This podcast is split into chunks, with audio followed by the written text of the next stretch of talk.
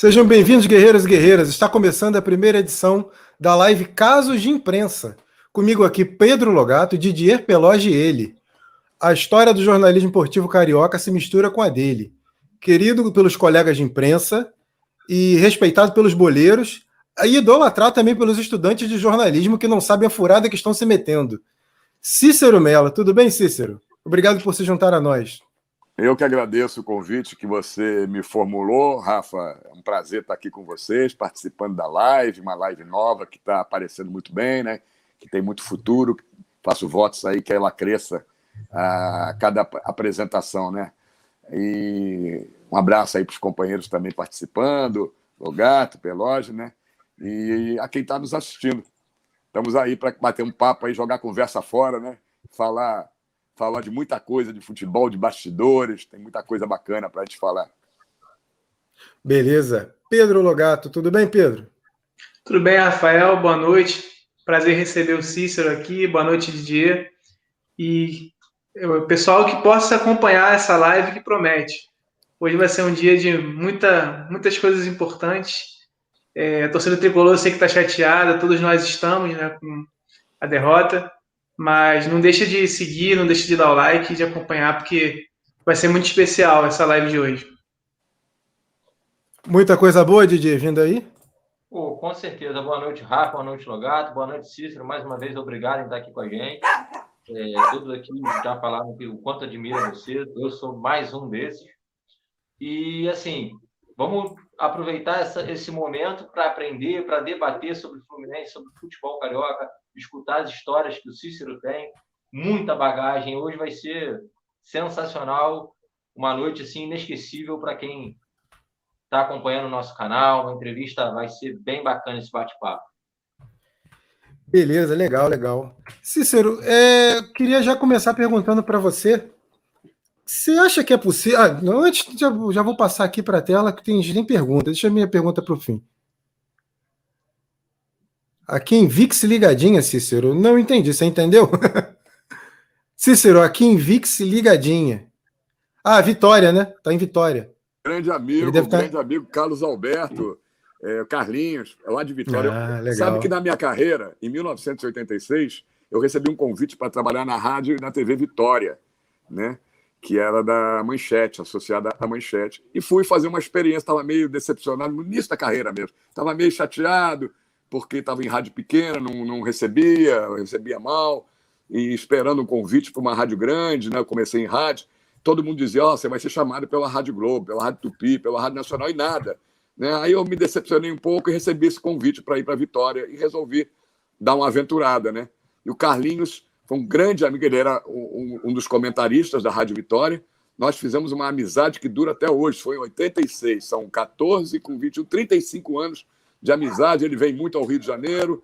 Eu vou um pouco menos à Vitória, mas quando eu vou, a gente está sempre almoçando, jantando junto, tomando uma cerveja. É um amigão.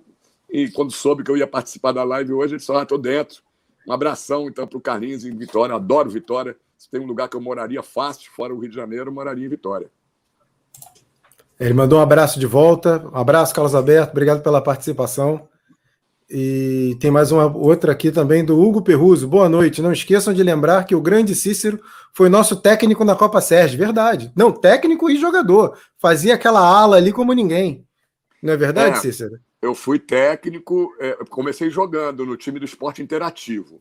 Né? Isso. Fui chamado para jogar, reforçar ali, porque eles precisavam na Copa da imprensa, a Sérgio tinha que ter dois jogadores acima de se não me engano, de 40 anos, né? Então, aí eu fui reforçar o time lá do, do, reforçar não, fui completar o time do esporte interativo. Joguei ali uns reforçou, dois, reforçou. É, joguei uns dois ou três anos. Depois aí machuquei, fiquei quase um ano parado com uma lesão muscular e fiquei como, como não fui técnico não, fui ali ajudando ali da piruada, né? Eu e o Vitor Sérgio, né? É, e depois aí saí de lá e ainda joguei mais dois campeonatos, um pelo dia que nós jogamos juntos, né? Você era é, um grande goleiro. Eu joguei ali. Teve um jogo, acho que memorável, que nós ganhamos, né? De virada, uma chuva tremenda. Eu joguei de zagueiro central, lembra? foi, jogo? foi, foi mesmo. Foi um jogo foi épico jogo, mesmo. Foi o único jogo que o time ganhou. Foi o único jogo que o time ganhou. Foi, foi. E nós fomos eliminados da outra fase. Eu joguei de zagueiro, foi a maior partida que eu fiz na minha vida. Eu nunca tinha jogado. Olha, foi? eu acho que também foi a maior que eu já fiz na vida, hein? Então foi, fizemos a mesma no mesmo jogo. Você fechou o gol, eu joguei muito e o, o Danilo, Danilo, lembra? Danilo, que é assessor Danilo. de, era assessor de imprensa do Botafogo, também jogou Sim. ali de lateral, na zaga de lateral e a gente aguentou uma pressão, viramos um jogo que a gente estava perdendo, se não me engano, ganhamos de 5 a 4 ou 6 a 4 mas não foi suficiente para é. classificar, né? Foi um foi sufoco. Foi, foi, mas foi muito bom mesmo. Histórias que ficam para sempre, né? A gente guarda é, recordação, uma recordação boa da Copa, Sérgio, que infelizmente não teve, né, a última edição por causa da Covid. Quem sabe até o fim do ano a gente possa, né, se encontrar de novo por aí nessa Copa maravilhosa. É verdade. Eu também não estou participando, participei do ano retrasado da, da Copa do Mundo de Futebol Amador, né? de futebol de sete, que é o Bris Belga que, que, que hum, organiza lá, Belga, lá, no, Zico, lá no CFZ, né? Lá no, no, no, CFZ, não, lá no Zico, né? Que agora só não acho que não tem mais nada a ver com o CFZ. Então, é, não teve também, né? Ficou adiado agora para novembro, dezembro. É uma, uma competição bem bacana. Um abraço aqui para o Brice Belga, se estiver vendo, ou se é. alguém estiver vendo, depois possa transmitir o um abraço para ele. Vitor Machado mandou mensagem, grande Cícero, também jogou com a gente na Copa Sérgio. Valdir, grande Valdir, ele é, ele é parecido fisicamente, muito parecido fisicamente, principalmente quando estava com cabelo grande, e no estilo de jogar igualzinho. Gosta de jogar com a bola no pé, não é de marcação, tem muita classe. Isso é um elogio, Cícero? É, é um elogio, pô. Eu gosto de futebol bem jogado. gosto de cara que só sabe correr, só dar butinada, só jogar ali de, de, na marcação. Ele tem um futebol refinado dos anos, dos anos 70. É, o Vitinho, Vitinho, da, Vitinho jogava bem. Jogava, agora eu não sei como é que ele tá, né? duas filhas para cuidar, a vida tá, tá meio complicada, é muito trabalho. Acho que ele se aposentou. Que até hoje, né? Aqui, botou que honra. Anos de do... Eh, tenho 65 anos de idade, jogo todo sábado, só não estou jogando. Vou voltar agora, que eu tomei a segunda dose, lá numa pegada do, do Geronço, lá no Piraquê, aos sábados de manhã. Uma galera ah, legal, bacana, que legal. deve ter gente aí assistindo também. O Rafael ah, lá, que... Beleza. Deixa o um comentário aí, quem estiver assistindo, pode deixar o comentário que a gente é, joga na tela. Rafa de Belo Horizonte deve estar assistindo. ah, o Vitor falou que ele também não está jogando, não, está em isolamento social. Isso aí, faz bem, Vitor, isso é mesmo. Bom, vamos começar já. Vamos, vamos ao que interessa. Quer falar alguma coisa, Didi? Não, não. Só. Ah, tá. Vou, vou jogar na tela aqui. Vamos começar falando de alguns casos, causos, né? É, essa live é para é, rememorar, né? Alguns momentos marcantes da, da crônica esportiva carioca e que tem o Cícero Melo como o grande nome, né? É, aquele cara que, quando você fala da imprensa esportiva, você tem que citar o nome do Cícero, é inevitável. E eu queria botar alguns vídeos na tela, espero que o YouTube não nos derrube por causa disso.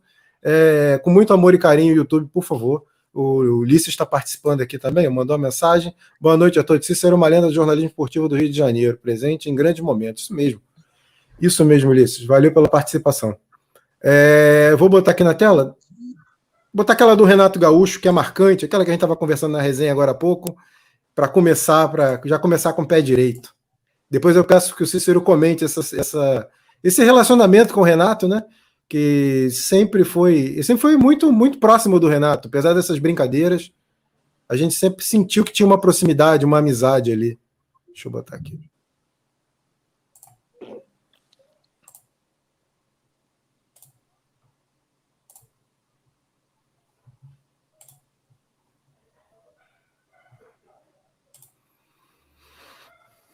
Hum, não foi com som. Eu vi que não foi com som. Vou botar de novo. Enquanto o, quanto o Rafa coloca, Cícero, é, uhum. essa sua relação de atrito com o Renato, por exemplo, é, isso ali ficava no âmbito profissional e depois a, a, relação era boa ou fica uma rixa mesmo com.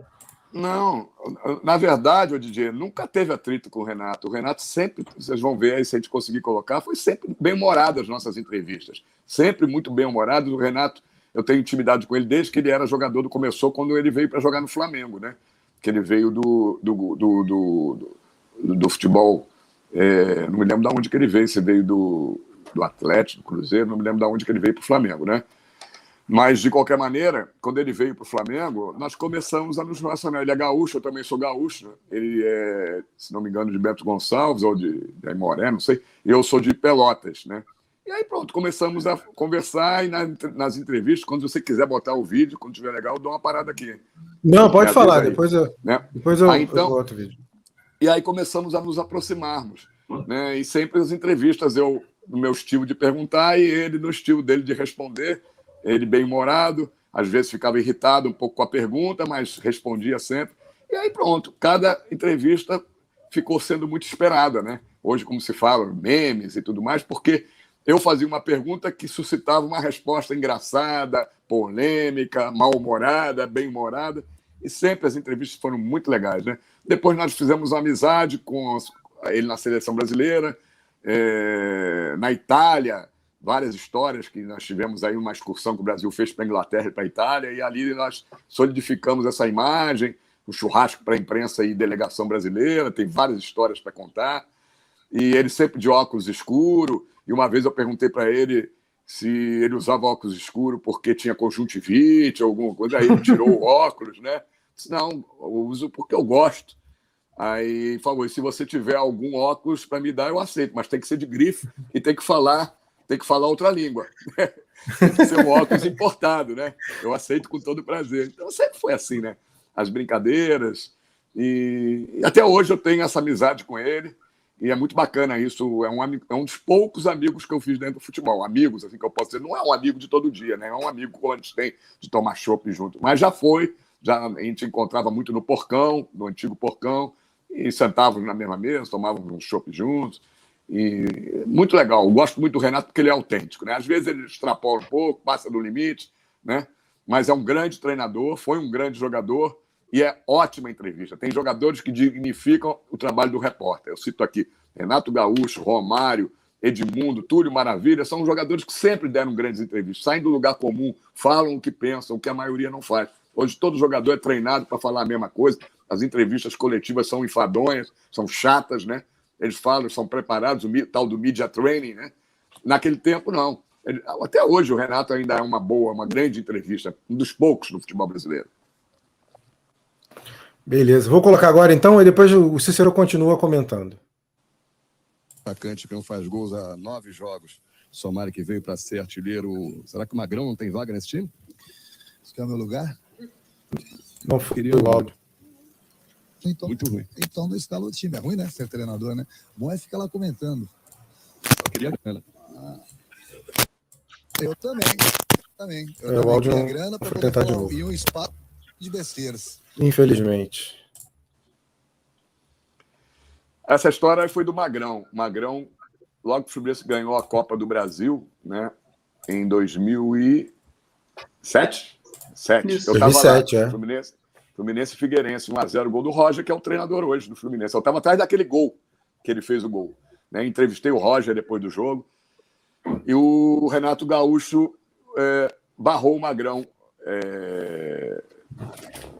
Não, o Renato Gaúcho, estava. Eu tava, eu tava, é, exatamente, ele barrou, barrou o Magrão, botou o tal do Somália, né? Que era um trombador, um cabeleiro, né?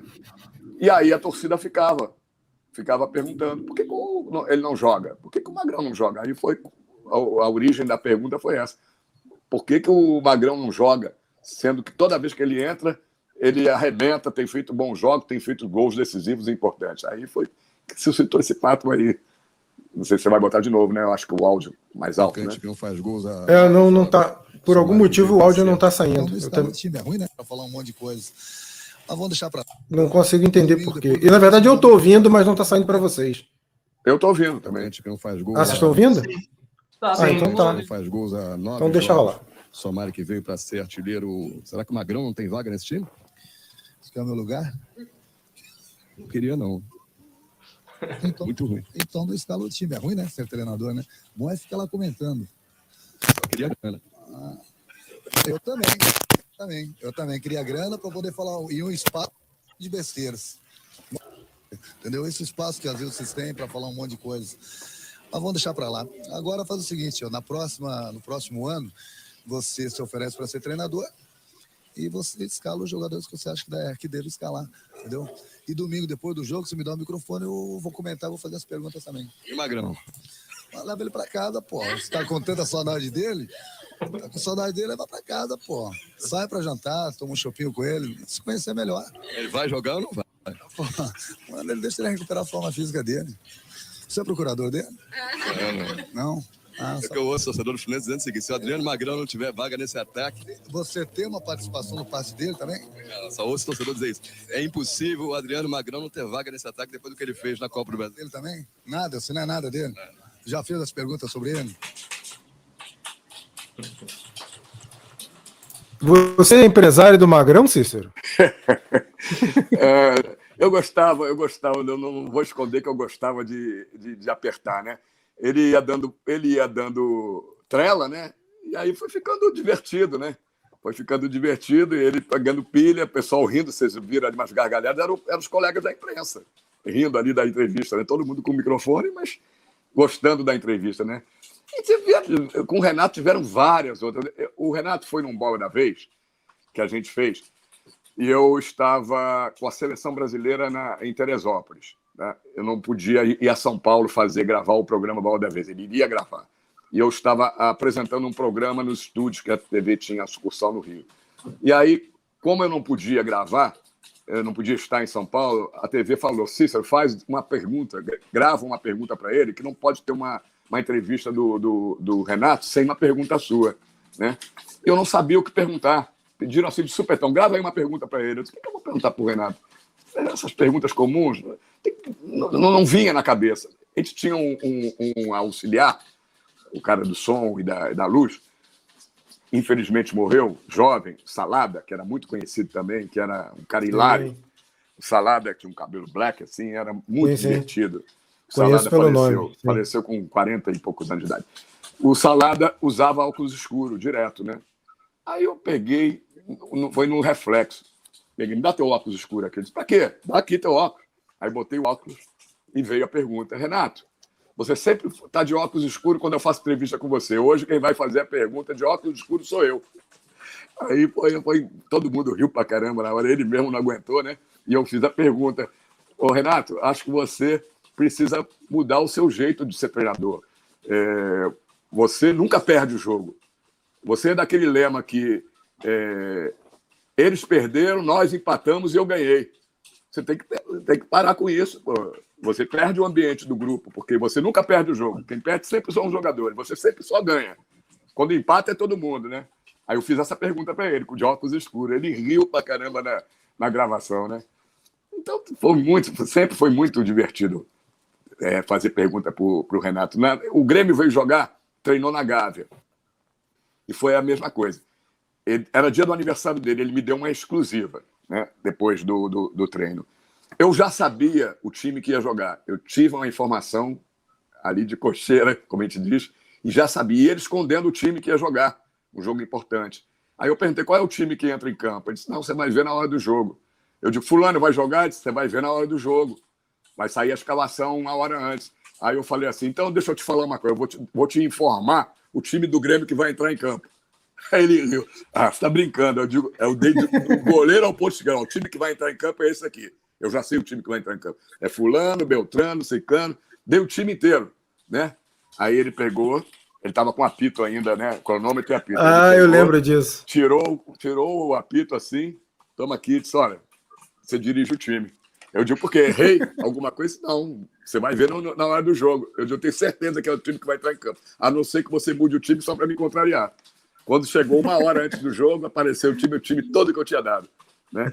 Que não era o time que, que sempre começava, tinha umas duas, três alterações. E eu já sabia das alterações. Então, tem coisas assim que são hilárias, né? Ele, o Renato, o Renato é um fol, é folclórico demais. Só botando aqui rapidinho as mensagens, ó. A Jéssica Rocha deu uma boa noite para a galera.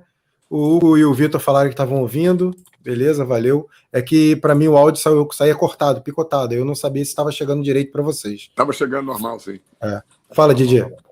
Ô, Cícero, você mencionou aí é, que hoje os jogadores são muito treinados para o que falar e tal. E aí, você tem algum jogador hoje que que renda boas entrevistas aqui no Rio, principalmente onde você atua mais, é, aqui no Rio, e o quanto isso dificultou esses jogadores terem essas essas instruções para não falarem, ser tudo treinadinho ali para falar sempre a mesma coisa. É, o quanto isso prejudica o trabalho do repórter e se tem algum outro jogador aqui que, que hoje seja autêntico, igual, igual é o Renato, igual era o Romário e o, Edmundo, por exemplo. Túlio também, maravilha, que era, era um cara mais Sim, marqueteiro, né? gostava de promover o jogo. As entrevistas do Túlio não era bem ao estilo do Renato do Edmundo e do Romário, que falavam que bem entendiam, não tinham papas na língua e ninguém dizia para eles o que, que eles podiam falar ou não. Mas no caso do Túlio era diferente, porque o Túlio dificilmente fazia uma polêmica. As polêmicas que o Túlio criava era só por dizer que ia ganhar o jogo, porque naquele tempo não tinha o politicamente correto. Hoje você vai entrevistar o, vamos dizer, o Diego do Flamengo, Diego Ribas, não é o nome que eu estou falando, qualquer jogador do Flamengo, o Gabigol, aí você pergunta, vai jogar Flamengo e Madureira. Todo respeito ao Madureira. Mas vai jogar Flamengo e Madureira, aí você pergunta. É, Flamengo é o favorito, né? Entre campo, favorito. Não, não, futebol não tem mais bobo. É, o jogo é 11 contra 11, são 11 contra 11, Pô, é jogo difícil. Antigamente, o jogador dizia mesmo, o Túlio, principalmente, quando você dizia assim: Ô Túlio, tem clássico, 3 a 0 pra gente, jogo fácil, eu vou ganhar, só eu vou fazer dois gols, eu garanto. Eu ia jogar contra um time pequeno e dizia: nós somos favoritos absolutos. O, jogo é jogo para 3 a 0 4 a 0 Então isso acabou. Depois que veio o politicamente correto, todo mundo tem medo de falar. O jogador até pensa que é favorito, sabe que é favorito, sabe que normalmente vai ganhar bem de determinados times. Mas é, o politicamente correto atrapalhou tudo. É, todo mundo perdeu a autenticidade, ninguém mais é espontâneo. E isso prejudicou demais a carreira do jornalista, do repórter. Eu vou ser bem sincero, não tenho mais prazer ou pelo menos não ter o prazer que eu tinha de fazer uma entrevista com qualquer jogador do futebol de hoje, porque em coletivo ainda pior ainda, quando eles ainda dão uma entrevista exclusiva, sou só eu que estou perguntando, posso fazer ali meia dúzia de perguntas, dez perguntas, eu consigo levar um pouco para o meu jeito. Procuro descontrair o jogador com o meu jeito de perguntar, né? Então fica um pouco melhor do que na coletiva. Na coletiva você não consegue tirar nada de ninguém. É aquela entrevista, você pode pegar uma entrevista de um ano atrás do, do, do Rogério Senna ou de qualquer jogador, tira o, a circunstância do jogo, do momento, mas é igualzinho. A fala é a mesma. O, os treinadores vão dizer a mesma coisa. Ninguém, não tem mais treinador que chega, a minha zaga falhou. Ninguém é, é, é, tem medo de perder o vestiário, esse politicamente correto. O treinador então bota panos quentes. Não, o time todo falhou, porque a defesa não é só. A falha foi exclusivamente de um jogador. O cara diz: não, a falha começou lá no ataque, porque não marcou. Então, atrapalha demais. O conteúdo é, é, é ruim. Quem está em casa hoje não, não, não, não tem uma entrevista marcante. Por que, que tem essas entrevistas aí? Todas as entrevistas que você pegar minhas são de antigamente. Não tem uma entrevista de hoje que você vai pegar e dizer, olha só que polêmica, porque eu tento fazer a pergunta, a mesma pergunta que eu fazia, o mesmo jeito que eu fazia, mas ninguém responde. Né? Foge, pela, sai pela tangente. Eu vou ser bem sincero. Se eu tivesse começando a carreira hoje e soubesse já que é assim que funciona, eu não teria mais o prazer, talvez, de ser jornalista esportivo. Talvez tivesse optado por outra área do jornalismo, ou talvez estivesse fazendo uma outra atividade, até porque eu tenho a minha formação é diferente, né? Eu não, eu, eu não sou nem jornalista, né? Eu, eu comecei por acaso. Eu sou engenheiro e sou administrador de empresa.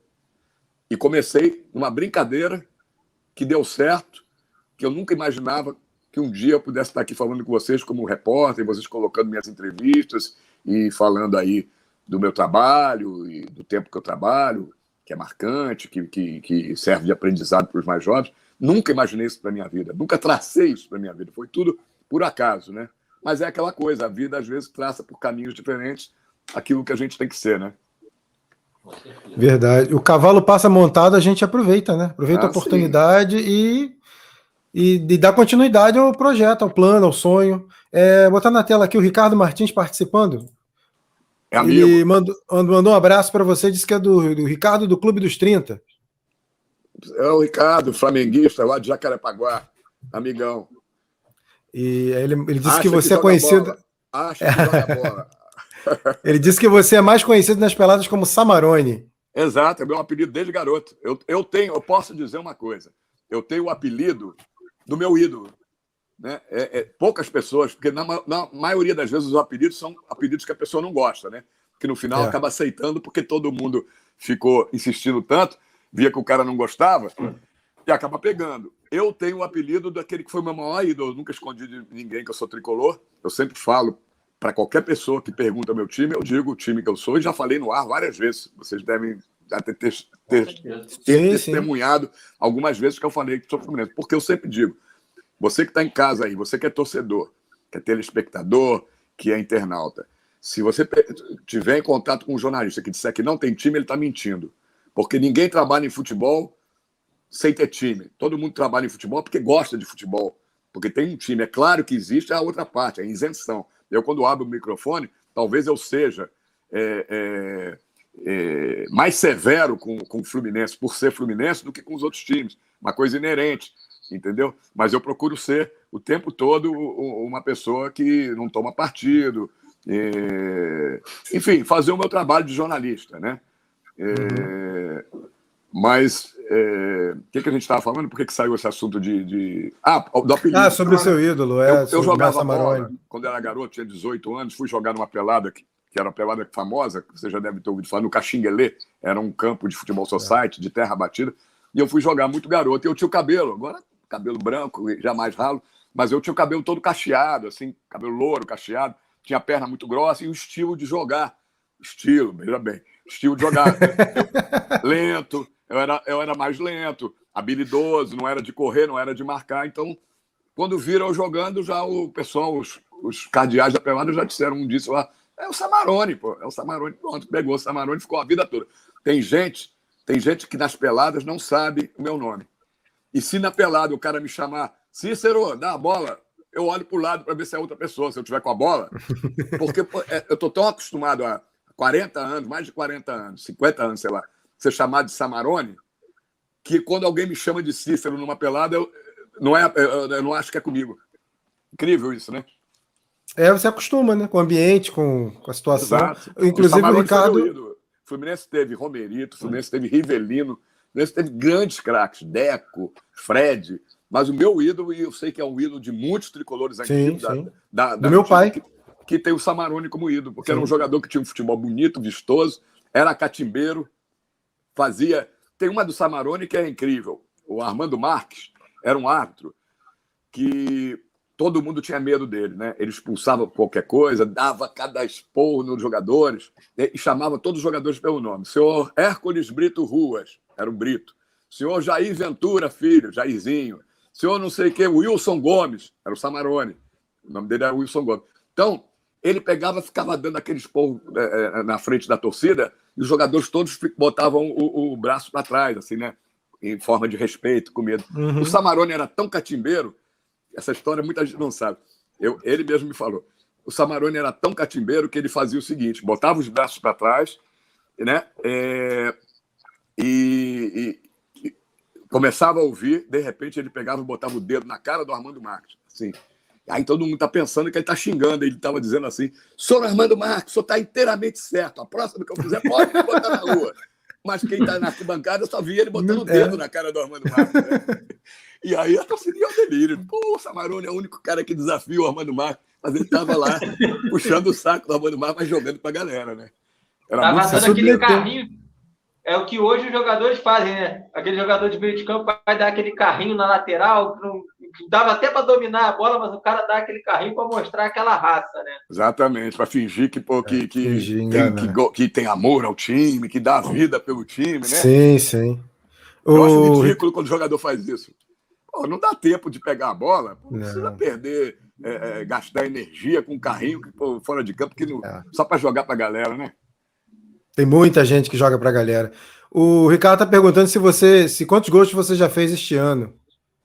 Disse é que você é artilheiro. Tinha, eu tinha uma disputa com ele. E sempre ganhei a disputa com ele. A gente jogava no Clube dos 30 e fazia uma aposta. Quem pagava o churrasco no final do ano quem fazia mais gols. Porque tinha súmula lá, anotavam os gols e tudo, né? Eu todas as vezes ganhei dele. Ele bem mais jovem que eu, né? O Ricardo é mais jovem que eu, acho que uns 15 anos. Então, uhum. Quando eu tinha lá 40, ele tinha 25. Eu sempre fiz mais gol que ele, né? Então, eu sei que é o seguinte, muita gente não. Tem uma que você não deve ter aí, que foi incrível também, com o Roberto Dinamite. Um dia eu estava fazendo uma entrevista com o Roberto Dinamite e o, o câmera, o Cristóvão, né, que era o nosso câmera, um baita de um sacana, deixou, antes da entrevista, deixou a câmera como se estivesse desligada, assim, no ombro, como se estivesse conversando, mas apontada e gravando. Né? E o papo começou, antes da entrevista, a gente falar de pelada. Aí o Roberto falou, pô, joga pelada? Pô? Ainda joga pelada? Eu jogo, pô. Agora no Clube dos 30 faço gol pra caramba. Aí falei para ele, teve um jogo, teve um jogo que eu fiz 11 gols. O campo é pequenininho, de seis na linha, só site. O cara que joga de centroavante, jogou num time melhor, toda hora tá na cara do gol. Eu fiz 11 gols num jogo. O Ricardo tá aí. Caramba. Pode, pode, pode, é, pode falar se eu estiver mentindo. Fiz 11 gols num jogo. Aí eu falei pro Roberto isso. Quando eu falei pro Roberto, aí o Roberto começou, sacana demais, né? Poxa, então você é artilheiro mesmo, hein, cara? Eu falei, Roberto, você já fez 11 gols alguma vez? Até em pelada? Ele disse, não. Nem em pelada, quando eu jogava, eu nunca fiz 11 gols. Eu fiz 5, 6, mas 11 eu nunca fiz. Disse, então tá aí, ó. Eu fiz 11 gols. Ele disse, olha, eu vou falar com o Romário, acho que o Romário era o técnico. Ou o Romário ou o Renato. Não me lembro quem era o técnico do Vasco né, nessa oportunidade, que o Roberto já era presidente. Né? Aí ele falou: Ah, então nós estamos precisando de um artilheiro aqui. Eu vou falar com, não me lembro se era o Renato Romário, para ver se você vem fazer um teste aqui para jogar aqui no Vasco. Tudo na base da sacanagem, né? Pô, uhum. o cara gravou a entrevista inteira. A, a, a ESPN não botou no ar a entrevista que eu fiz com ele falando sobre o Vasco, os problemas, contratações. Botou toda essa entrevista, toda essa entrevista da sacanagem, né? E aí isso também virou meme. Pô, isso aí, se alguém entrar na internet, bota lá Cícero Melo, Roberto Dinamite, que vai ver. Esse papo foi muito engraçado. Né? E eu não sabia que estava gravando. Né?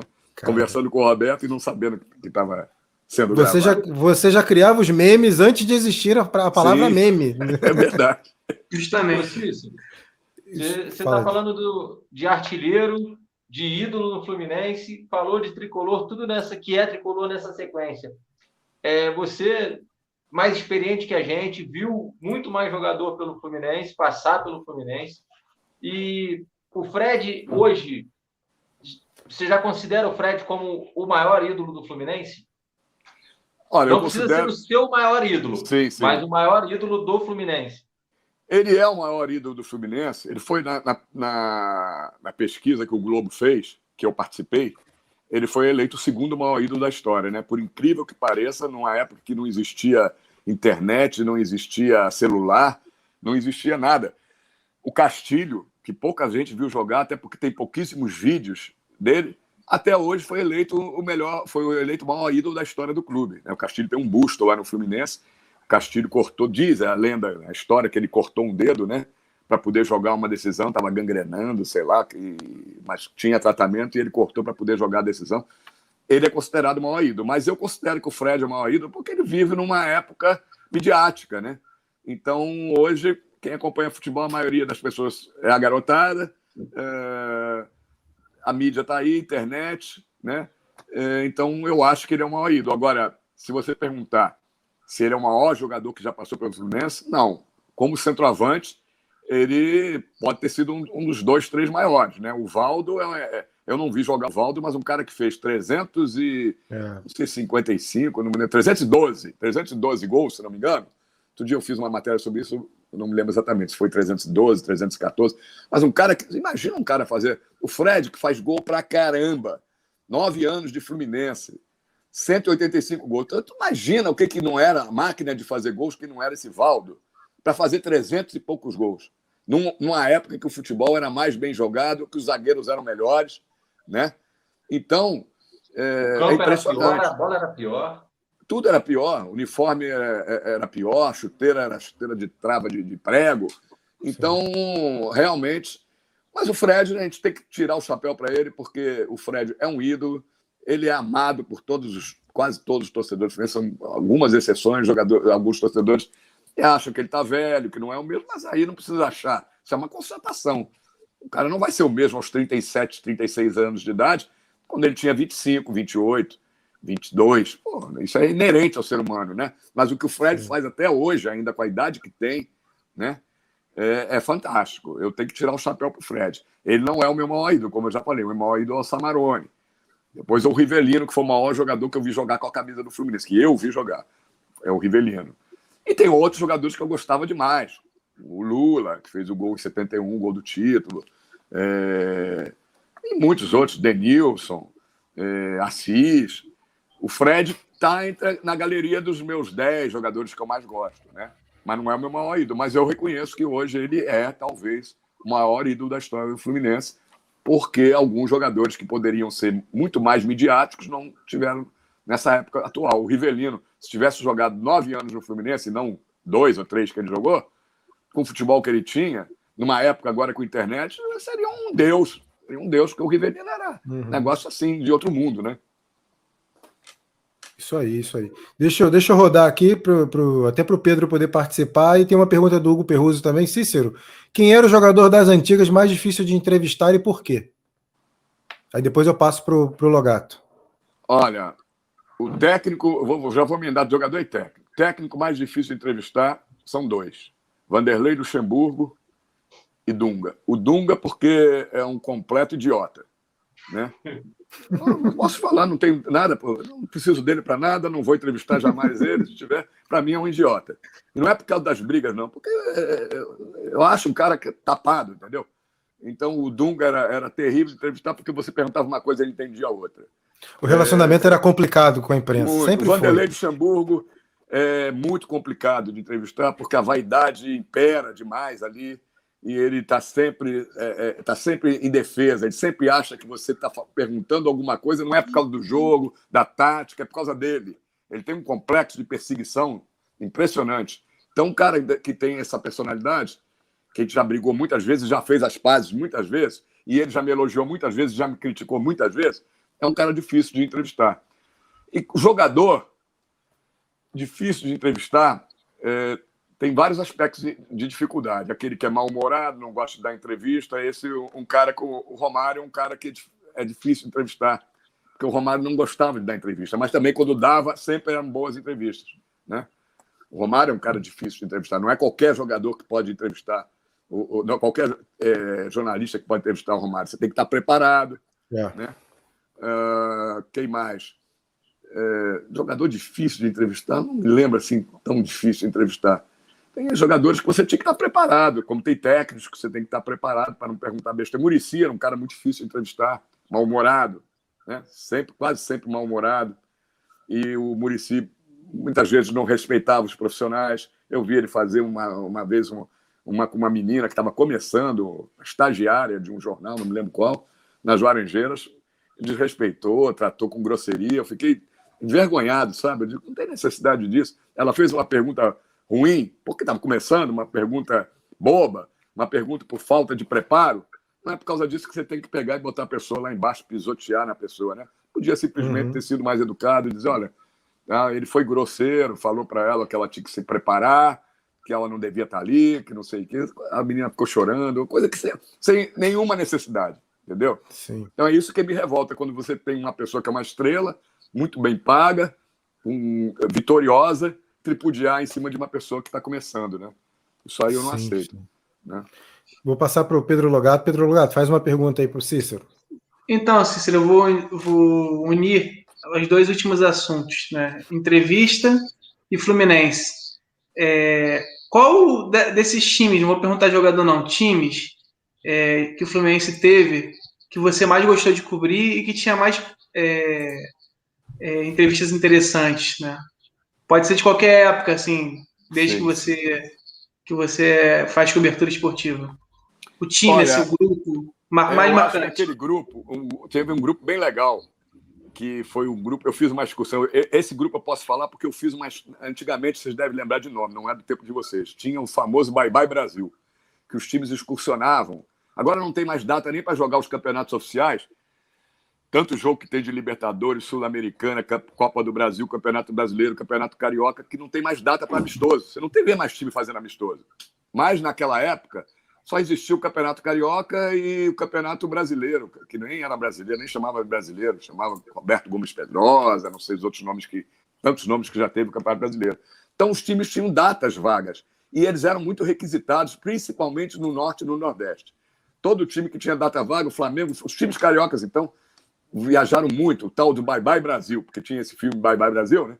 Então era apelidado Bye Bye Brasil quando o time ia jogar ali cinco, seis jogos no Norte e Nordeste seguido. E eu fui, eu estava na Rádio Nacional e, é, e fui o jornalista da delegação numa dessas excursões lá para o Norte e Nordeste. A gente foi até Imperatriz no Maranhão, Serra Pelada.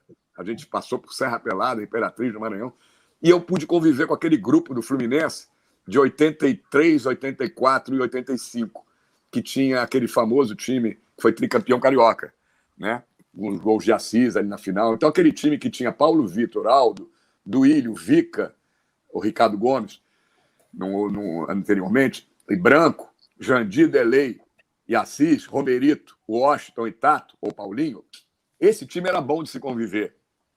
Primeiro, porque nessa excursão tinha um treinador que era fantástico, engraçado, divertido, bom papo, que era o Carbone, falecido Carbone. Muita saudade das entrevistas do Carbone, também era um cara, era bom de papo. A gente ficava ali na famosa resenha, era muito bom conversar com o Carbone. É... E, e, esses jogadores também eram jogadores com personalidade forte, né? O Assis, o Washington, o Romerito, fiquei muito amigo, até hoje sou amigo do Romerito. Quando eu vou ao Paraguai cobrir a seleção brasileira, ou, ou o clube vai jogar lá, que eu vou cobrir. Até hoje eu encontro com o Romerito lá, a gente vai numa churrascaria de um brasileiro que é amigo dele, que ficou amigo meu também. Sempre nos encontramos lá no Paraguai, e às vezes quando ele vem ao Brasil. Grande amigo, Romerito, um dos grandes craques que eu vi jogar, né? Então, todos eram, eram bons de papo, né? O Ricardo Gomes, um cara inteligente, culto, é, o Branco. Tem, não tem cara melhor para uma resenha do que o Branco. Branco é desse, eu tenho uma intimidade com o Branco quase a que eu tinha com o Renato Gaúcho, né? Era muito bom também conversar com, com, com, com, com o Branco. Delay, delay é ótimo papo. Então, era muito bom. Esse grupo, em termos de grupo, foi um dos melhores times que eu vi jogar no Fluminense e, em termos de grupo, era muito bom de a gente lidar com esses jogadores. Beleza, beleza. Vou, vou colocar na tela mais um vídeo para a gente lembrar mais uma passagem marcante do Cícero.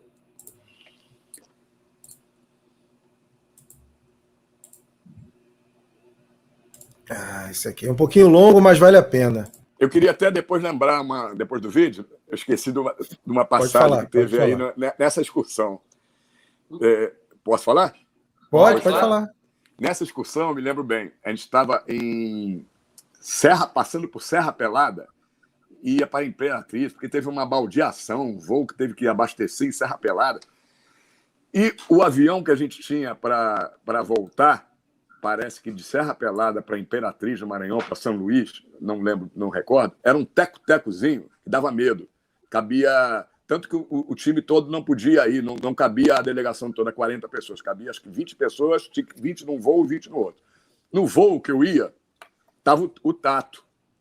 Aí o Tato, quando viu o avião que a gente ia voar, ele virou e falou assim pro.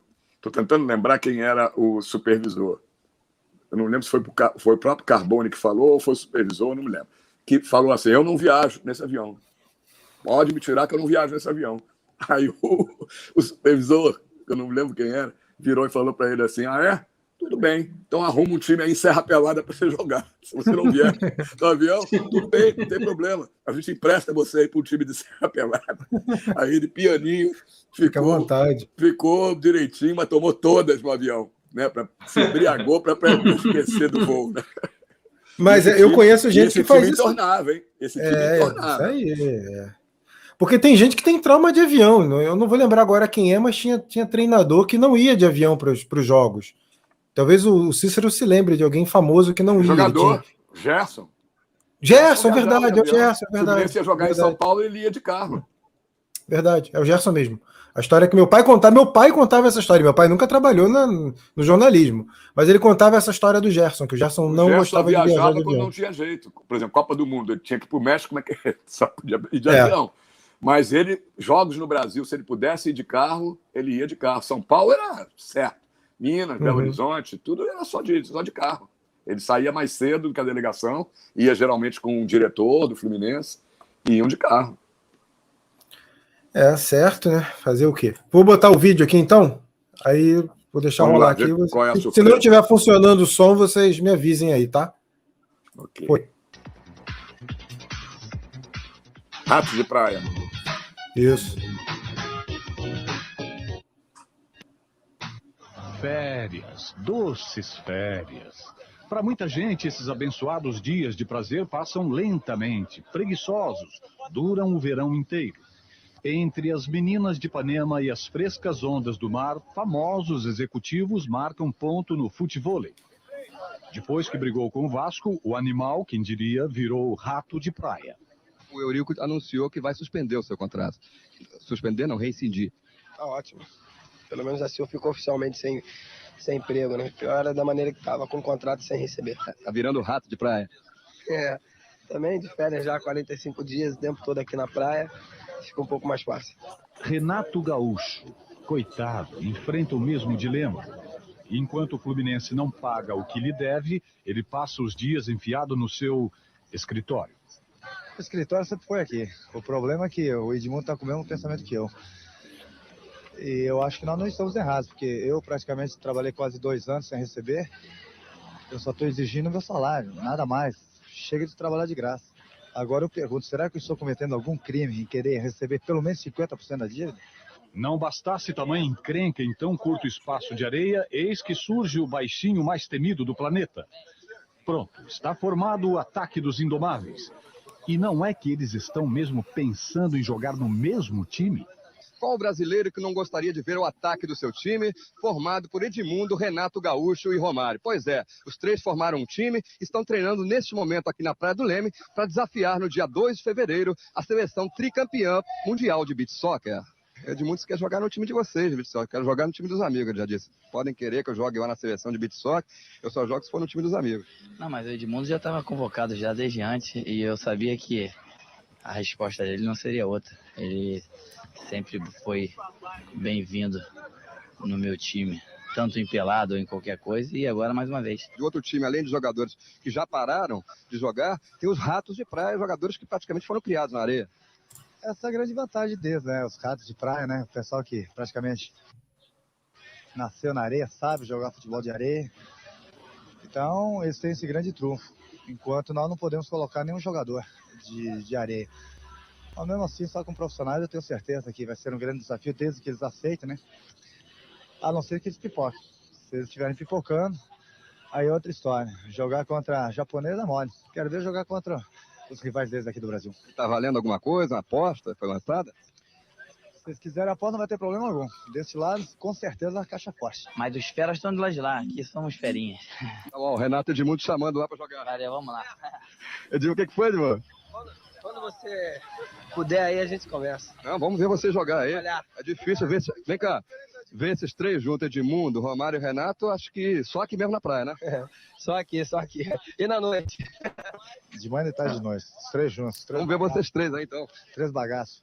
Enquanto os três bagaços dão duro lá na areia, os torcedores aqui na terra ficam imaginando como seria um time que somasse tanto talento e malandragem tinha que ser o ataque do Mengão. Os três logo juntos, logo, para acabar logo campeonatão aí. Ah, Mas será que não ia dar muito problema os três juntos, não? Ia dar nada, ia fortalecer o Flamengo. Hum. Gosto mais do Renato Gaúcho. Legal porque acho que é com uma contração, né? De vê-los aqui que ver no Maracanã. E aí na areia, eles jogam mesmo ou é só no campo que eles jogam bola? Não sei, não sei, não sei. Sabe? O negócio também é prancha, é surf, não é nada de bola, não. Surf, é, o negócio é surf, não ligo pra bola, por causa que o meu negócio é só beber água. Água, água, água.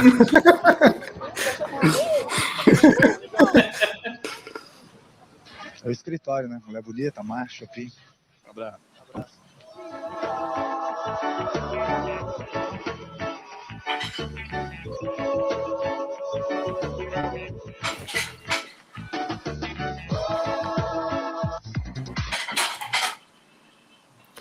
Cícero, é, quando você tempo. fez essa matéria e ela foi exibida, você tinha noção que você, você faria uma das matérias mais sensacionais da história da imprensa esportiva carioca? Não, não. Eu, eu sabia que a matéria era diferenciada porque tinha os três que estavam brigados com seus clubes, uma coincidência muito grande. O Romário, o, o, Renato, que eram os três maiores jogadores do futebol brasileiro da época. Né? E, então eu sabia que foi tudo exclusivo, só eu que, que, que consegui achá-los e eles aceitarem uhum. falar comigo. Eu sabia que era uma matéria diferenciada, mas não imaginava que ia ser o que ela foi, ter tantos acessos, ter tanta gente que, que até hoje. Todos, eu, eu vou muito em palestra em faculdade, né? de universidade. É, sou muito chamado. Não tem uma universidade que não mostra essa matéria. Né? Então, é, é, é, uma aula mesmo porque é bacana. O texto foi um texto muito bacana. Né? O, o, as entrevistas eles estavam totalmente soltos, apesar de estarem pé da vida, porque não, não recebiam, né? mas até uhum. por causa disso, eu acho que eles estavam muito descontraídos. Mas eu não imaginava que ia ter essa repercussão toda, não. Achei que ia repercutir na hora, na semana, mas até hoje é impressionante como tem, é, tem gente que, que vê essa matéria, que procura a matéria. Bem bacana mesmo. É, é, uma, é uma das matérias que me deu mais prazer de fazer. O ano é 97, ah, né? Se não me engano, é 97. Acho que foi 97, é. Se não me engano, é, acho que foi. A matéria é tão 97. boa que a gente está aqui, todo mundo já assistiu várias vezes e a gente deu risada. Muitas vezes. Novo, né? Ah, e aqueles personagens fora dos três são muito, são muito divertidos também. A velhinha, é, o Sim. garoto lá na prancha, né? Muito engraçado, né? É. Totalmente alienado, né? eu acho que ele nem sabia quem era esses três. Água, água, água, água, água. Fora de si completamente. Também de pegar, quando a gente faz é, esse tipo de entrevista com um torcedor, com, com as pessoas, se chama Povo Fala, né? Vocês sabem, mas quem está em casa sim, não sabe. A gente tem que dar sorte nessa, nessas entrevistas chamadas Povo Fala e tem, tem que olhar, bater o olho e dizer: aquele cara vai falar alguma coisa engraçada, alguma coisa diferente, né? Sai, procurar sair do, das pessoas muito certinhas, muito comuns, né?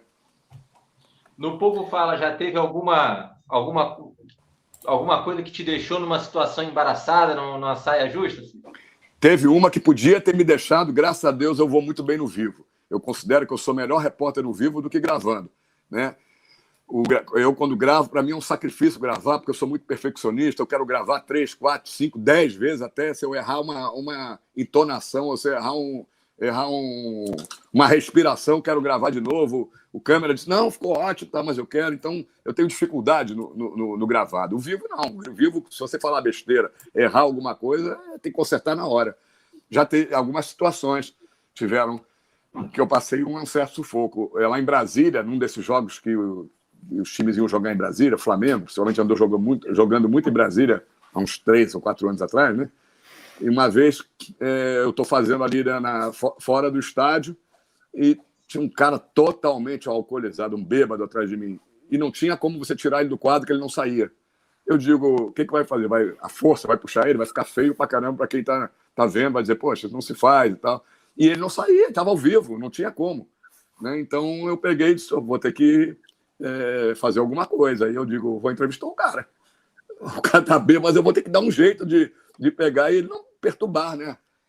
Aí eu fui. E não é que o cara é, é, é, é, era engraçado. E, além de tudo, eu também entrei na brincadeira e falei, pô, amigo, você já está cheio de alpista, hein? Desde que hora que você está bebendo? Aí ele levou, disse, ah, tô desde ontem. É, tá se vendo, todo mundo tá vendo, não precisa nem falar, né? Aí começou com esse papo assim, e quando eu vi que ele acalmou um pouquinho, eu falei, não, tá aí mais um torcedor, e devolvi pro estúdio, né? Porque se eu é, é, tivesse na hora, é, aquilo tava me perturbando, né? O cara falando alto e passando na frente da câmera, eu digo, só tem um jeito, tem que entrevistar o cara, né? Essa foi uma situação difícil, situação de, de briga muito difícil. Eu fazendo ali no meio da galera, Flamengo e Corinthians, chegando aquelas torcidas organizadas do Corinthians toda, e eu querendo entrevistar o cara do Corinthians, o cara já veio com palavrão, né? Gritando, seu, seu isso, seu aquilo, essa torcida disso, daquilo. Aí você vai ao vivo, pô, né? Aí você chega, pô, amigo, não é assim e tal, já vai saindo de fininho, porque a responsabilidade é sua, né? Mas também a emissora pediu, para você fazer um povo fala no meio da galera. Pô. Você nunca sabe o que vai vir. No meio de torcedor, é uma caixinha de surpresa. O cara pode. É, já teve gente que foi agredida, já teve mulheres que foram. Mulheres, é, é assediadas. Assediadas. Então é muito difícil você fazer. O mais é. difícil, para mim, o mais difícil fazer é, é torcedor na rua. É povo torcedor fala, que não... já beijou a boca de repórter na rua ah, também. Tem, tem muita coisa. É muito absurdo. Tem muita. É, é, teve uma vez que eu combinei aí na, naquele bar do Maracanã, eu combinei com a torcida. Era um Fla-Flu. Acho que foi no, na final do ano passado. É... Não, no final do ano passado eu ainda estava na pandemia, não, nem me lembro. Sim, ou, ou sim, era, era um, é, então não, não foi. foi 2017. Foi 2017, então eu acho, no Fla-Flu. Eu sei que eu fui ali para aquele bar que só tinha torcedor do Fluminense. Aí eu combinei com os caras, vou botar vocês aqui para falar. Porque tinha que ficar horas e horas no ar. A gente ia de manhã, o jogo era à noite.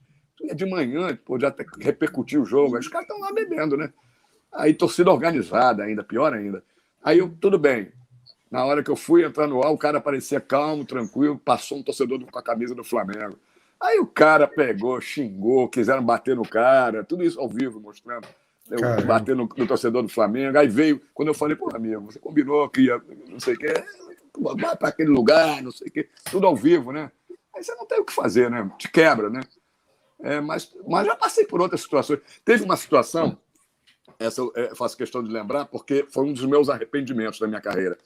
É, eu estava cobrindo seleção brasileira, lá na Granja Comari e tava aquela seleção que tinha Ronaldo Fenômeno, Ronaldinho Gaúcho, Roberto Carlos, só tinha fera, né? Zé Roberto.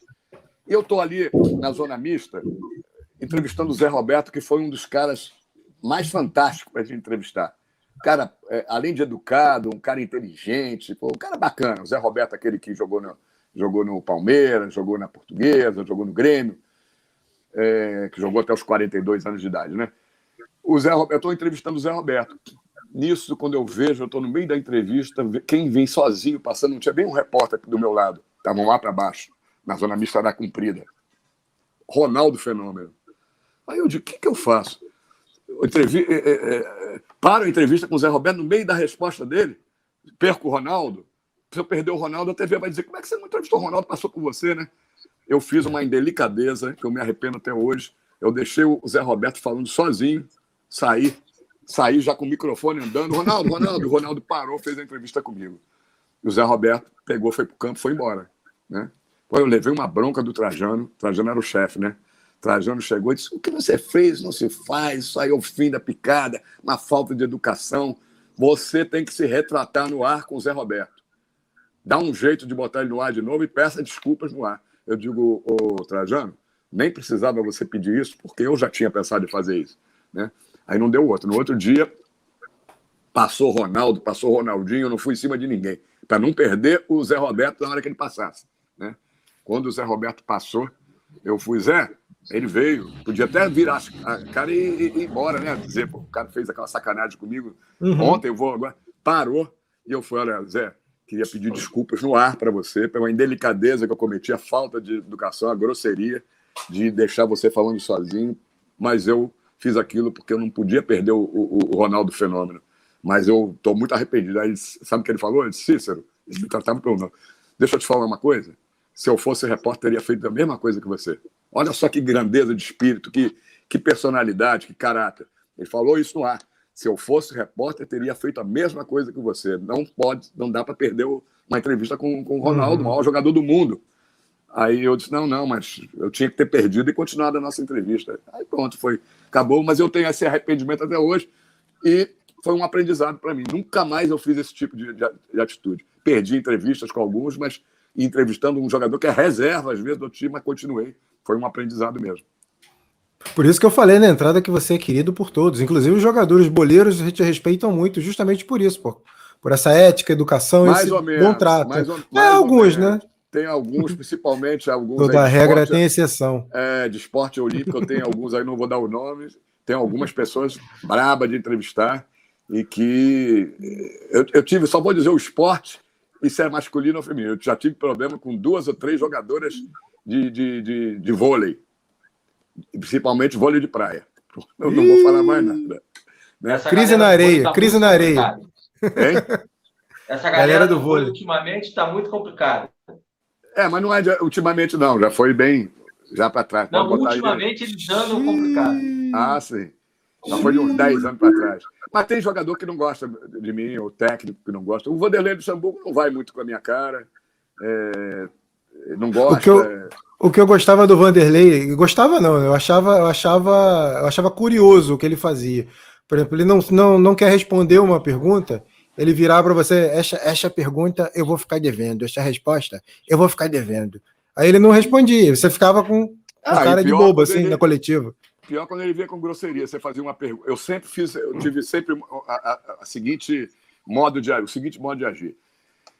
Eu posso fazer a pergunta que eu quiser, a pergunta mais ofensiva, teoricamente mais ofensiva para o cara, mas sempre fiz com educação.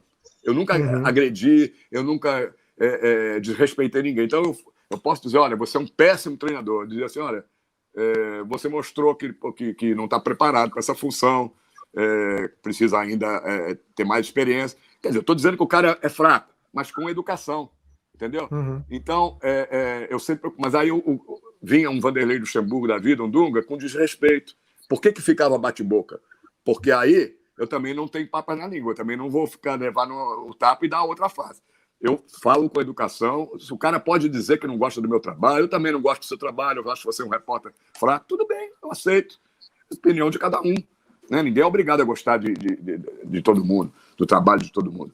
Né? Agora, eu não admito que o cara veio com grosseria. O, o Vanderlei vinha dizendo ah, que você pensa que porque você tem esses cabelos brancos que você pode pegar e, e, e ter exclusividade, falar, fazer a pergunta que você quiser. É, não, sei, não, não é por causa de cabelo branco, ou porque eu sou mais velho, não. É a pergunta que eu quero fazer. Ah, você não tem esse direito, que não sei o quê. E aí ficava bate-boca, entendeu? É, porque o cara saía do, do, daquilo que foi perguntado para vir com ofensa, para vir com, com, com, com grosseria. É a situação realmente desagradável. O Ricardo Martins colocou um comentário aqui. Para quem não sabe, amigo Cícero é apaixonado por NBA. Já foi até diretor de basquete do Fluminense e montou um grande time. Procede verdade. isso aí, ou... é verdade? Verdade, 97. Hum. Fizemos, eu fui chamado para ser diretor de basquete do Fluminense, porque eu sempre fui ligado a basquete. Já, já tinha sido ali um, um cara que frequentava ali a, os jogos, comissão técnica, fiquei amigo, depois fui representante na federação e depois me chamaram. Nunca esqueço o dia que me chamaram para ser diretor de basquete. Foi um jantar num antigo restaurante, que é o restaurante que eu mais gostava do Rio de Janeiro, que já fechou há vários anos, a Plataforma, que era ali na, na Gávea, ali pertinho do campo do Flamengo, né? no da Gávea. Uh, e aí, quem estava nesse jantar que me chamaram para ser diretor? O Alberto Bial, treinador de basquete, Pedro Bial, fiquei amigo dele ali essa noite, comecei a ficar amigo dele, Pedro Bial, famoso Pedro Bial, e o Renê Machado, pai do Marcelinho, né? É, os três vieram me fazer um convite para ser o diretor de basquete. Já tinham falado lá com a, com a presidência, com a vice-presidência. Acho que a presidência pediu um nome, tinha saído lá o diretor de basquete, e eles pediram uma indicação para esse, porque o Bial era técnico, o Renê era supervisor, e o Pedro Bial é irmão do, do, do, do Alberto. E aí eles me chamaram para ser diretor e eu fui durante oito meses, se não me engano, no ano de 97. Fizemos um grande time, eu levei Miguel Ângelo da Luz, que só no Brasil que acontece esse tipo de coisa, Miguel Ângelo da Luz. Era o técnico da seleção brasileira feminina, tinha ganho medalha de prata em Olimpíada e campeonato mundial de basquete em cima dos Estados Unidos. E estava desempregado. Não tinha clube para trabalhar. O Bial, que era o técnico, foi para o Vasco. O Vasco montou aquele grande time de Charles Bird, Vargas, uhum. ganhou muita coisa. Então, ele foi para o Vasco. E eu, já como diretor, contratei o Miguel Ângelo da Luz para ser o técnico e o Bigu, que tinha sido um grande jogador de basquete também no Flamengo e tal, para ser o auxiliar técnico. Fizemos um time que fomos terceiro colocados no Campeonato Carioca e quase que fomos à final, eliminando o Vasco, que tinha um time massa, só jogador sensacional, e a gente com um time ali médio que deu para fazer com o orçamento que tinha. O presidente Fluminense era Álvaro Barcelos. A Oceânica oh. era, era, patrocinadora do time de basquete e do time de futebol. O Fluminense tinha contratado aquele Leandro Ávila, né? Uhum. A Oceânica que bancou você, o Leandro Ávila. Você tomou muito champanhe com o Álvaro Barcelos? Hein? Não, Você tomou muito champanhe com o Álvaro ah, Barcelos? Eu também condeno aquela atitude, mas posso dizer que me tratou sempre muito bem. Foi um gentleman enquanto eu tive lá como diretor, sujeito educado, cortês. Claro, errou muito ali no futebol e culminou com aquele ato de tomar champanhe por ter sido uh, campeão da Série C. Não, não ter ficado foi rebaixado para a Série B. É, é porque caiu a primeira vez, né? permaneceu, mas caiu no ano seguinte. É. Isso. Mas ele já não mas era a... presidente mas a Miri me tratou muito bem. E a gente fez um time muito bom que não deu sequência depois, até porque eu, porque eu tive que sair. Foi mais uma coisa, o Trajano, como um dia me viu, a gente adotou a política da NBA. O Bigu, que era muito amigo do Phil Jackson, uhum. gostava muito, do, do, trouxe uma coisa que em pleno Rio de Janeiro, ele deu a ideia e todo mundo aprovou. Eu não aprovei, mas tudo bem, deixei. Todo mundo trabalhava de terno e gravata na comissão técnica, no em pleno Rio de Janeiro, no verão, né? Aí eu não avisei nada para a TV. Eu não avisei que eu era o diretor de basquete do Fluminense. E eu fui cair na asneira, que também é outra coisa que eu me arrependi, de ir para o banco de reservas como diretor. Jamais eu tinha que ir para o banco. Diretor não tem que ficar em banco de reservas, nem, investi nem vestiário e nem banco de reserva de futebol. E um dia eu estou num, num, num, jogo no Tijuca, se não me engano, acho que foi no Tijuca Tênis ou no Municipal, e estava no banco, de terno e gravata. E a TV estava transmitindo o, o, o, jogo. Eu tinha pedido para não trabalhar nesse jogo, mas não falei que é porque eu, é, é, eu era diretor. Olha a infantilidade. Aí o Trajano vendo o jogo, de repente ele viu com a minha câmera, chegou mais perto do banco me viu, né? E perguntou para lá, falei, cara, o que, que você está fazendo ali no, no banco do Fluminense de terno gravata? Aí avisaram para ele, ele é diretor de basquete do Fluminense. Ele ficou maluco, Trajano. Ele pegou, quando acabou o jogo, tocou meu telefone. Aí o Trajano, ô Cícero, vem cá, você é diretor de basquete? Você estava no banco do Fluminense, eu disse, estava, tal, não sei o que. Você já pensou no que você fez? Você é repórter da TV. Você não pode pegar, tá, tá, para quem está vendo, sabe que você é repórter da TV, você está no banco de um dos clubes. Pô. É, a imparcialidade e tal, não sei o quê. Aí ele falou de um jeito tal que eu sabia que ele ia me demitir. Né? Ele deu a entender assim, ó, desse jeito não vai dar para continuar, não. Não tem cabimento isso. Eu, na mesma noite, fiz uma carta, pedi demissão lá no Fluminense, e mandei a cópia da carta para o Trajano. Aí ele aceitou e disse: Não, tudo bem, mas isso, pô, isso que você fez não existe. Né?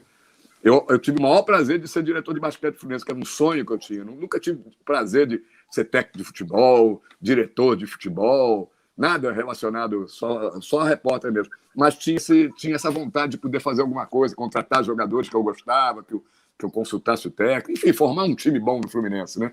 Então, posso dizer que eu realizei aí quase um ano isso aí foi verdade mesmo. Ô, Cícero, o basquete do Fluminense nunca mais foi o mesmo.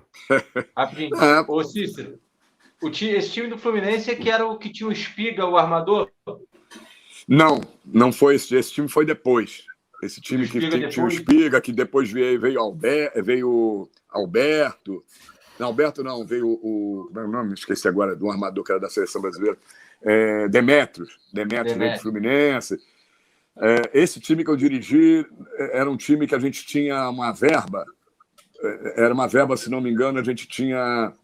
Uh, acho que era 30 ou 40 mil reais por mês, era o que sobrou que o presidente Alvo Marcel conseguiu arrancar lá da, da Oceânica para o basquete, exclusivamente basquete. Só que quando ele divulgou, me telefonou dizendo que tinha, ele foi para uma reunião em São Paulo para fechar o, o contrato, ele me telefonou e faltava 15 dias para começar o campeonato não tinha mais nenhum jogador disponível. Eu tive que pegar os poucos jogadores que estavam disponíveis e trazer dois americanos.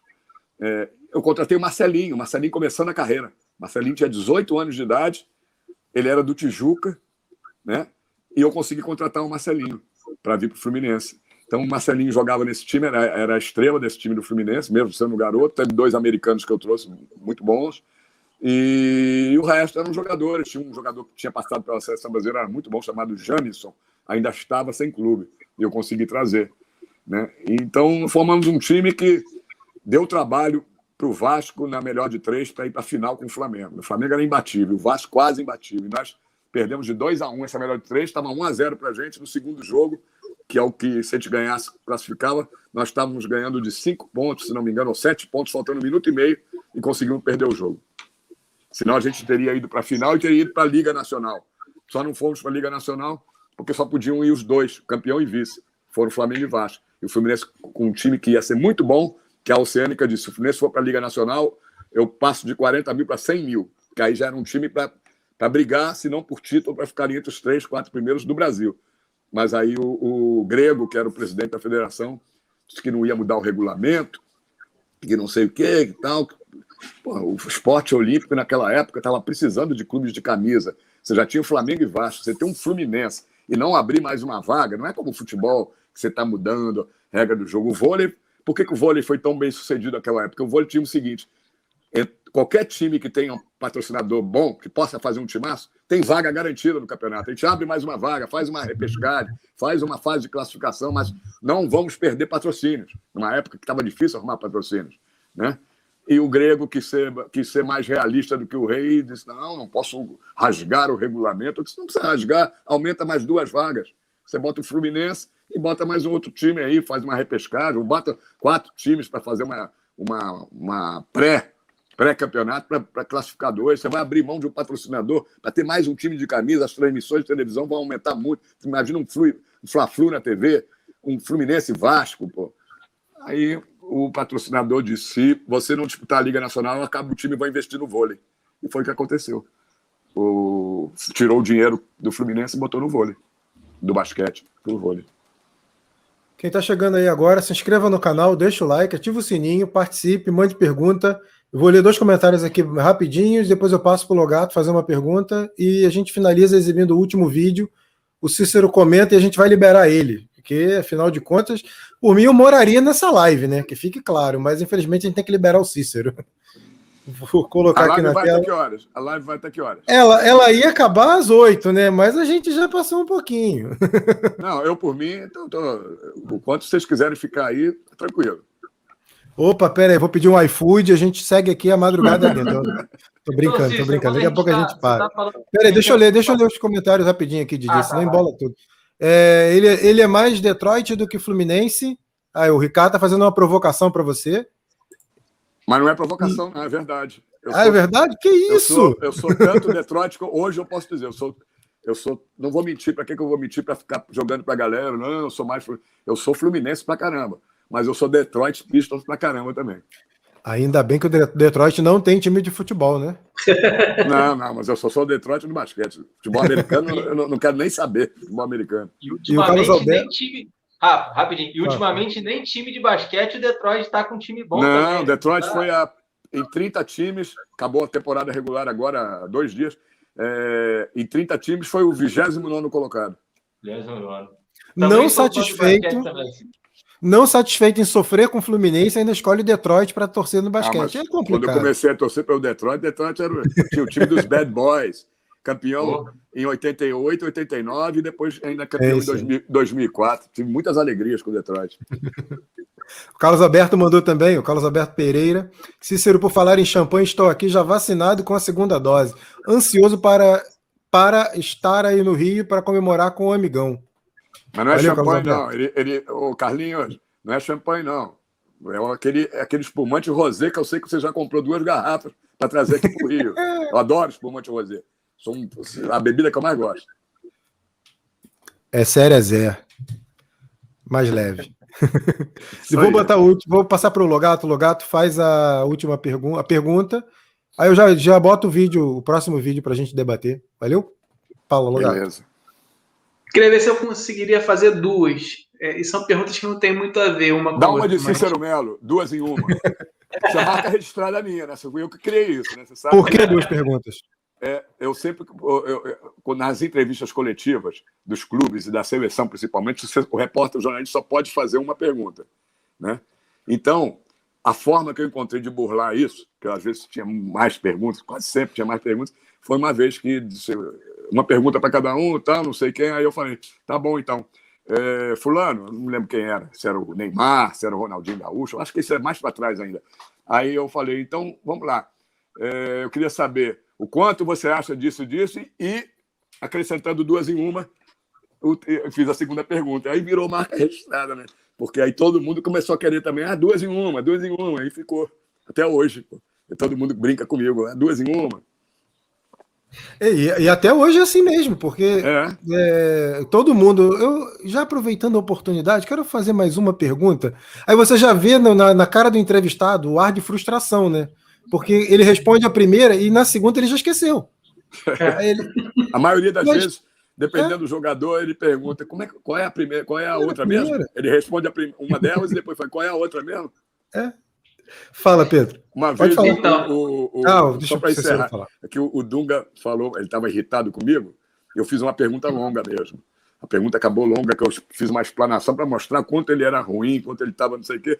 Eu fiz uma coisa. Ele ficou tão irritado que ele disse assim: Vem cá, é, não dá para você fazer uma pergunta, não dá para você fazer uma pergunta mais curta, não, porque eu não tenho a sua inteligência para captar tudo que você perguntou. Aí eu disse assim: vem cá, você vai querer falar o tamanho, da, vai querer dizer o tamanho da pergunta que eu tenho que fazer? Então eu vou escalar teu time também. Aí ele ficou doido comigo. Fala, Pedro. Então, é, a pergunta que eu ia fazer primeira era sobre o Valdemar. Como é que era o Valdemar nas entrevistas? Você, depois desse, desse caso emblemático, né? Do porquê o Valdemar, não, como é que era? Não, ele... não deixa eu exibir o vídeo primeiro, que o vídeo é do Valdemar. Ah, tu ia, tu ia exibir? É, vou, vou exibir. Então você faz a outra. A outra é, pergunta então primeiro. Faça a outra primeiro. É, queria, queria que você falasse sobre esse, esse momento do Fluminense atual, né? A torcida do Fluminense ficou um pouco triste com essa derrota agora, né? No Júnior. Complicou muito, né? Na Libertadores. Queria te perguntar o que, se você acha que o Fluminense vai conseguir essa classificação. Como você tem avaliado o Fluminense nesse momento atual? Desculpa para os tricolores que são fanáticos, mas eu não posso ser incoerente com tudo que eu já falei. Eu fiquei um ano aí na pandemia sendo comentarista também no BB Debate lá da ESPN. E sempre falei, durante o Campeonato Brasileiro todo, que o Fluminense foi quinto lugar, eu falei o seguinte, na minha opinião, claro, respeito a opinião de todo mundo, mas a minha opinião, eu falei, o Fluminense tem um time limitado e não tem time para se classificar para Libertadores da América. A turma do Fluminense é de oitavo a décimo segundo lugar. Nós temos pelo menos sete times melhores que o Fluminense. E tinha mesmo. É, você tinha Atlético, Flamengo, Palmeiras, São Paulo, Grêmio, Internacional, Santos, vários times melhores que o Fluminense. Acontece que alguns times praticamente abandonaram a competição, que foi o caso do Grêmio, já se dedicou ao Libertadores da América. É... O Palmeiras também é... não estava se dedicando ao Campeonato Brasileiro. E o Fluminense foi conseguindo resultados expressivos sem fazer um grande futebol. Tanto que a torcida o tempo todo, o Campeonato Brasileiro todo, a não ser nas últimas rodadas, que o Fluminense já estava brigando ali pelo quinto, sexto lugar, a torcida criticava o time inteiramente, queria a demissão do Odair, Helma, não aceitava o Marcão. Então, eu achava o time do Fluminense, como continuo achando o time do Fluminense limitado, acho o time do Fluminense fraco tecnicamente, tem alguns bons jogadores e alguns jogadores promissores, como o caso do Kaique, do Martinelli e o Fred, que é um grande artilheiro. Tem alguns bons jogadores, o Lucas Claro, que fez um grande campeonato brasileiro, talvez tenha sido o melhor jogador do Fluminense do brasileiro. O, o Marcos Felipe, que é um bom goleiro, promissor, acho que ainda tem muito que aprender, mas é promissor. Eu acho o time do Fluminense limitado. Não é time para brigar por títulos. O único título que o Fluminense tem condição, o único título que o Fluminense tem condições de ganhar, na minha opinião, é o Campeonato Carioca. Por quê? Porque obrigatoriamente vão dois para a final. Indo dois para a final, o Fluminense tem que estar na final junto com o Flamengo, não tem outro. Acho que o Botafogo está numa Série B, tem times fracos, pouco investimento, problemas financeiros terríveis. Então, o Fluminense tem condições, pode ser campeão carioca. Ainda mais que agora está por 90 minutos. Eu achava difícil o Fluminense ganhar o título carioca com 180 minutos. Difícil você ganhar dois jogos do Flamengo, ganhar um e empatar outro. Mas como já empatou o primeiro, agora ficou por 90 minutos. E quantas vezes a gente já não viu um time mais fraco ganhar do outro em 90 minutos, seja numa final ou num jogo que não é final. Então pode acontecer. Continuo achando o Flamengo amplamente favorito. Se acontecer o normal, o Flamengo ganha e ganha bem. Mas acho que o Fluminense, se der tudo certo, jogar fechadinho, explorando o contra-ataque, defesa do Flamengo continuar errando na bola aérea, é, e o Fluminense colocar um gol na frente, pode segurar esse, esse resultado né, e ser campeão. Mas eu acho que na Libertadores da América complicou demais. A grande chance que o Fluminense tinha de liquidar a parada, se classificar dentro do Maracanã, com um time que, que, é, que é inferior ao Fluminense, ou se não é inferior, do mesmo nível, mas que o Fluminense estava com moral para ganhar, ou empatar pelo menos, deixou escapar essa oportunidade. Olha o que aconteceu. Agora, o Fluminense tem que ir para Buenos Aires na próxima terça-feira, ganhar do, Argentina, do, do, do River Plate, que é um dos melhores times da, da, da América do Sul. É, claro, desfalcado, mas já vai ter aí muitos reforços de jogadores que vão estar recuperados da Covid. O Fluminense tem que ganhar para não depender do outro resultado, porque o Fluminense ganhando está classificado. Mas se ele empatar ou perder, ele vai depender do tropeço do, do Júnior Barranquilla. Então não adianta nada o Fluminense até empatar com o River Plate e o Júnior Barranquilla ganhar de dois gols de diferença. Fluminense está fora, está eliminado, quando podia já ter garantido a classificação com uma rodada de antecipação e depois no último jogo ia brigar pelo primeiro lugar para ter uma, um mata-mata mais tranquilo e jogando o segundo jogo em casa. Então, eu acho que o time do Fluminense não é um time preparado para disputar a Libertadores da América, é, pelo menos chegar lá na frente. Eu acho que o Fluminense passar para as oitavas vai depender do, do, do, adversário que ele vai ter, né? Pode ser que pegue um, um time fraco e aí consiga passar, chegue lá numas quartas, mas vai chegar uma hora que vai ter que cruzar com Palmeiras, com Flamengo, com o Atlético Mineiro, com o River de novo, com Boca Juniors, né? Então fica difícil. Eu, eu sou desse torcedor que eu sou crítico. Eu não sou fanático só. Eu, eu vejo o que está acontecendo. E acho que o time do Fluminense tem que melhorar muito. Tem, eh, contratou errado. das cinco contratações, tirando Casares, eu não vejo nenhuma das, cinco, das outras quatro contratações. Eu, eu, eu acho que foram contratações de dinheiro jogado fora. O Manuel e o, e o Braz, David Braz, são piores do que a gente tem lá. Trazer jogador para reforçar banco, pô, dá oportunidade para garoto. Você trazer um Bobadilha, que é um, é um cabeça de bagre, caneludo, né? Luca que habla espanhol. de MMA. Luca que habla espanhol. Acho terrível.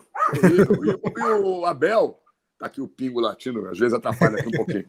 É, o, o Abel é um jogador não vejo nada demais. Um jogador mediano, um pouco melhor do que o Bobadilha, um jogador mais leve um pouco, cabeceia bem, mas o Fluminense podia ter. O Casares, sim, é um bom jogador, um pouco irregular, mas é um ótimo jogador tecnicamente. O Fluminense podia ter pego o dinheiro dos outros quatro e trazer, tentado trazer um outro grande jogador para posições que o Fluminense tem muita carência, né?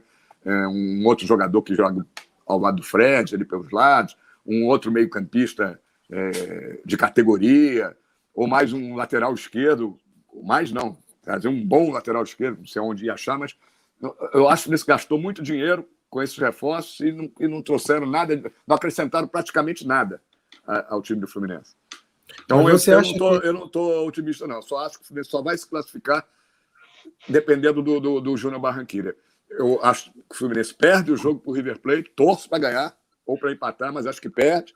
Mas tenho a esperança de que pode ter um empatezinho lá no outro jogo, se não houver também marmelada, que a gente não sabe como é que funciona lá na Colômbia, né? Como Santa Fé não tem mais chance de nada, pode pegar, abrir as pernas, talvez, para ter um time colombiano na, nas oitavas de final, né? A gente não sabe como funciona. E na América do Sul, espero tudo. Eu conheço todos esses países da América do Sul. O único país que eu não conheço é a Bolívia. Todos os outros eu já tive mais de, de, uma, duas vezes.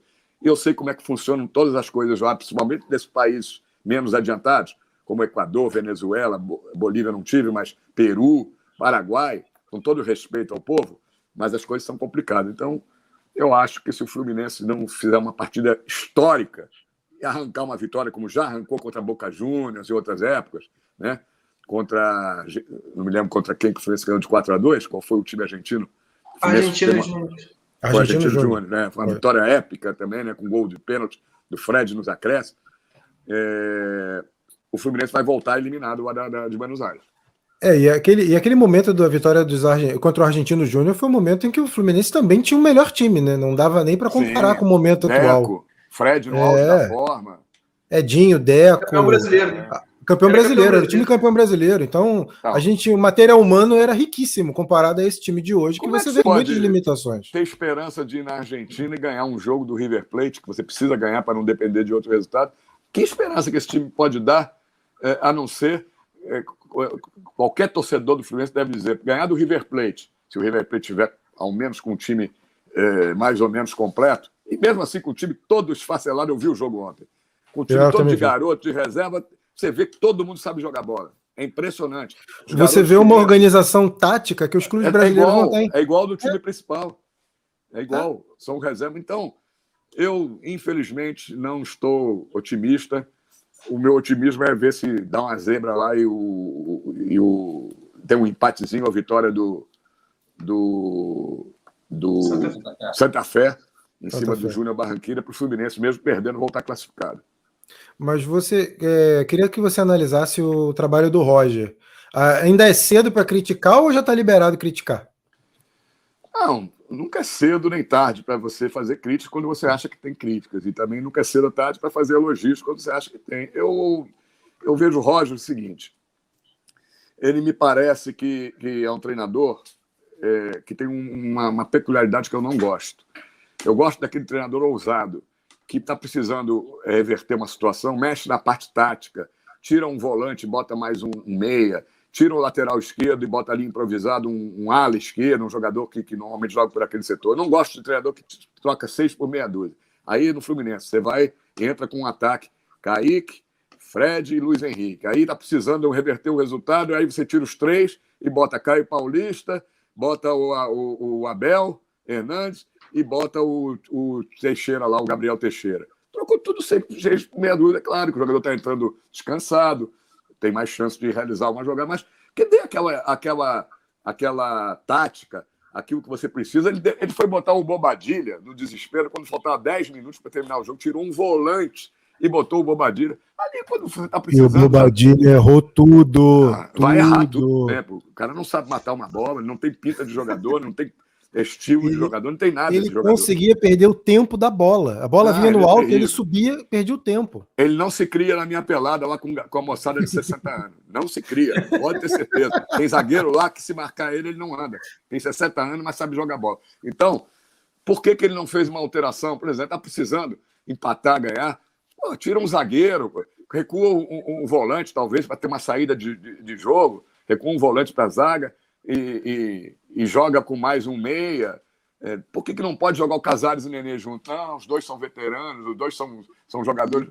Por que, que não pode, na hora que está precisando de criatividade, você não pode um dia botar o Nenê e o Casares junto? Só pode o Casares entrar no lugar do Nenê e o Nenê entrar no lugar do Casares? Então, para mim, falta ao Roger a, a, o diferente, o ser diferente, o ser ousado, o ser é, um pouco o que os, os, melhores treinadores do mundo são, que ousam, que, que pensam no diferente. Ele parece aquele técnico muito, sabe, é, certinho demais, que é, faz as mesmas coisas. É, o jogo, você já sabe tudo que ele vai fazer no jogo.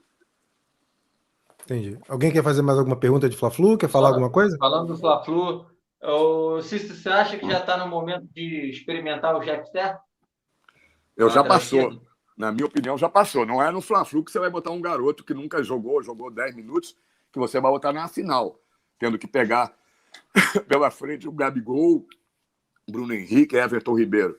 Mas o Jefté é um dos melhores jogadores daquela, daquela safra, junto com o Kaique, junto com o Gabriel Teixeira, junto com outros jogadores. Tem um outro garoto no meio de campo que é muito bom, Matheus. É, como é que é o nome? Martins. Matheus Martins. O Jefté é promissor demais. Eu tenho um amigo, Mário Neto, que também é jornalista, ele é fã do Jefté. Eu acho que o Jefté já podia ter sido experimentado. O Fluminense tem tanta deficiência na lateral esquerda que ninguém resolve o problema ali, nem o Egídio, nem o Danilo Barcelos, que por que não, não, não experimentou o Jefté numa quantidade de jogos no Campeonato Carioca que pudesse permitir, numa hora que você precisa, é, numa Libertadores, de um jogador mais qualificado naquela posição, botar o garoto. O garoto tem futebol, o garoto tem futuro, mas não. Vão deixar para experimentar quando? No Campeonato Brasileiro, quando for jogar contra um time menor no Maracanã, já estiver ganhando de 3 a 0 não é assim que você vê se o cara vai evoluir, não. Você tem que botar ele no fogo mesmo ali. Não também numa final, primeira vez que ele vai jogar de saída. Não numa Libertadores, saída. Mas se você já tivesse experimentado ele quatro, cinco, seis jogos no Campeonato Carioca, e vendo que ele tem condições, que não sentiu o peso da camisa de jogar no time profissional, por que não botar ele também nos jogos da Libertadores? Esse jogo, por exemplo, que o Fluminense perdeu, o Júnior Barranquilla, se ele já tivesse rodado, teria sido muito mais útil né, do que os, o, Danilo Barcelos, do que o Egídio, que ele é melhor tecnicamente, muito melhor. Agora, quanto ao Fla-Flu, é, para terminar a minha opinião de Fla-Flu, eu penso diferente de muita gente. Tem gente ah, tem que poupar o, o, o time do Fluminense, botar meia dúzia de reservas para poupar os jogadores mais velhos para o jogo que decide uma vaga no Libertadores. Eu penso diferente. Eu acho o seguinte: Fla-Flu é a possibilidade que o Fluminense tem de ganhar um título que não ganha desde 2012. Fla-Flu é a possibilidade que você tem de ganhar um time emblemático no futebol brasileiro hoje, que é o Flamengo, que isso é, tem uma repercussão na América do Sul toda. É um título que seria espetacular em cima do Flamengo, com esse timaço, e o Fluminense com um timinho, investimento totalmente diferente, o Flamengo com os investimentos que tem, o Fluminense com o que não pode gastar. Então, e a rivalidade que se criou agora, o que era Flamengo e Vasco, hoje é Fla-Flu. Né? Rivalidade dentro de campo, todo jogo é, é uma guerra. E aí o Fluminense tem 90 minutos para ser campeão, que tem possibilidades para isso. Claro que o favorito é o Flamengo. Aí você vai poupar, entregar o título para o Flamengo, porque vai poupar meia dúzia de jogadores, e aí vai lá na, Argentina com o time completo e é eliminado, do mesmo jeito. Aí você foi eliminado da Libertadores, entregou o Campeonato Carioca e está fora de tudo. Então, eu acho o seguinte: arrisca tudo no Fla-Flu, e se tiver que ganhar o River Plate, vai ganhar com o time. Antigamente, o jogador jogava com, de três em três dias e não tinha esse negócio de ficar revezando o jogador. Jogava quase que os 11, todos os jogos, todo mundo sabia as escalações de, de cor e não tinha esse problema. Hoje é que inventaram que o jogador não pode jogar de três em três dias, quem escala o time são os, os, os, os da fisiologia, os profissionais de fisiologia. Hoje o técnico não escala mais o time que ele quer escalar, porque chega um fisiologista e diz, ó, fulano, Beltrano, Cicano, o sangue apontou que tem desgaste, que vai ter uma lesão muscular, pronto, quem está escalando o time são os médicos, os fisiologistas. Então, Eu acho que agora é hora de sacrifício. Tem que jogar a força máxima no Fla-Flu e tem que jogar a força máxima quatro dias, três dias depois contra o, contra o River Plate. E seja o que Deus quiser. Se tiver que perder os dois, perca. Se tiver que ganhar os dois, vai ganhar. Então, eu, eu sou contra esse negócio. Eu, para mim, tem que jogar a força máxima contra o Flamengo. Concordo com o Cícero.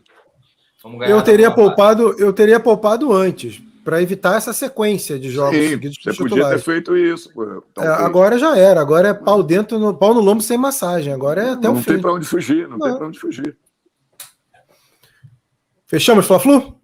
Então vou botar o último vídeo, a gente comenta e libera o Cícero. Valeu? Valeu. Ô Cícero, enquanto o, o vídeo entra, é... Lebron campeão esse ano?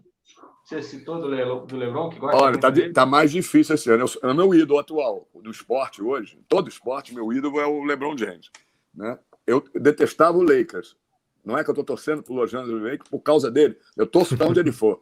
Ele foi para o Cleveland, eu estava torcendo, porque o Detroit não, não ia mais para o playoff. Então, saiu, tem que ter um time para torcer. Eu torcia pelo LeBron James Futebol Clube. Ele foi para o Cleveland, eu torci para ele. Ele foi para o Miami, torci para ele. Ele foi para o Lakers e, e, e eu estou torcendo para ele, né?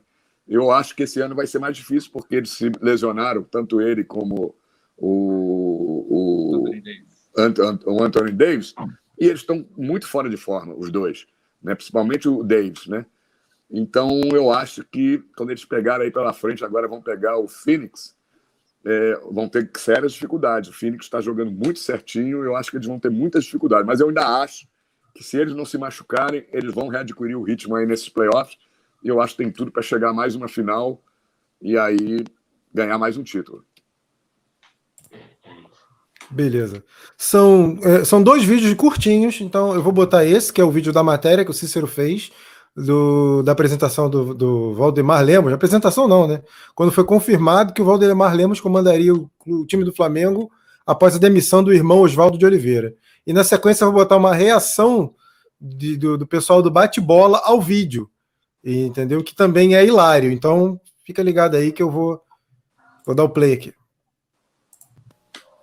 Durante todo o dia, o clima na Gávea era de grande expectativa. Imprensa, jogadores, torcida, todos queriam saber quem seria o novo técnico do Flamengo.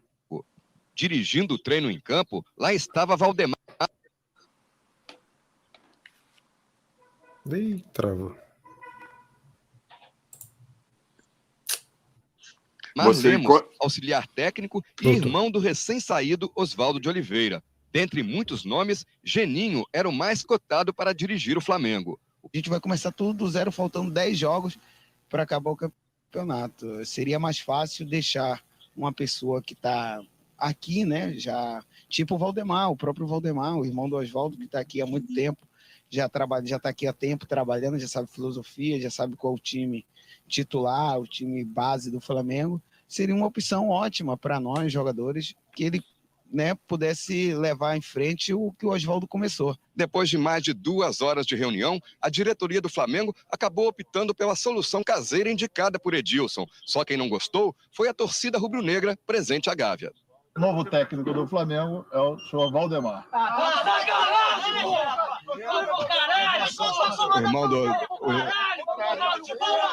Por que o Valdemar? A gente tem que pensar no melhor do Flamengo. Achamos que a torcida é muito importante ao Flamengo. Tá certo? São 10 jogos hoje. E o Valdemar é uma pessoa de confiança nossa no momento. Não, nós não conversamos. Eu conversei com vários técnicos, eu não vou assumir é, citar nomes com ninguém, entendeu? E eu conversei com várias pessoas para não. Entendeu? Futebol é isso aí. É, é paixão e polêmica, cada um acha uma coisa. E... Outro vídeo antológico do jornalismo esportivo brasileiro. Só para concluir também, tem a galera do bate-bola reagindo, que para mim também foi outro, outro vídeo espetacular. Deixa eu colocar aqui na tela, esse também é curtinho. Para finalizar.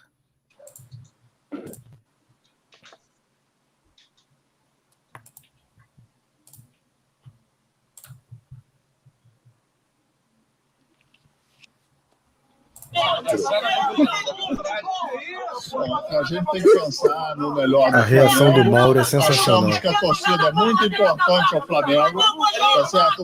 São 10 jogos hoje.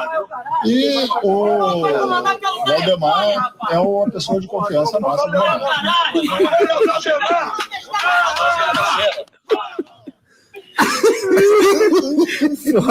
Genial, né? Valdemar nem, nem chegou os negros lá fora, Valdemar.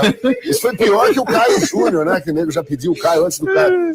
Meu Agora Deus. podemos continuar o programa, João. O Fernando Vitorino mostrou que é um cara que, ao contrário do Isso. presidente da Federação Paulista, é atento à vontade do povo. Deu presente ao fã de esporte. Agora é legal o Cícero Belo pergunta, né? Por que Valdemar? É. Por que Por que Valdemar, hein? A sua pergunta é isso. Por que Valdemar?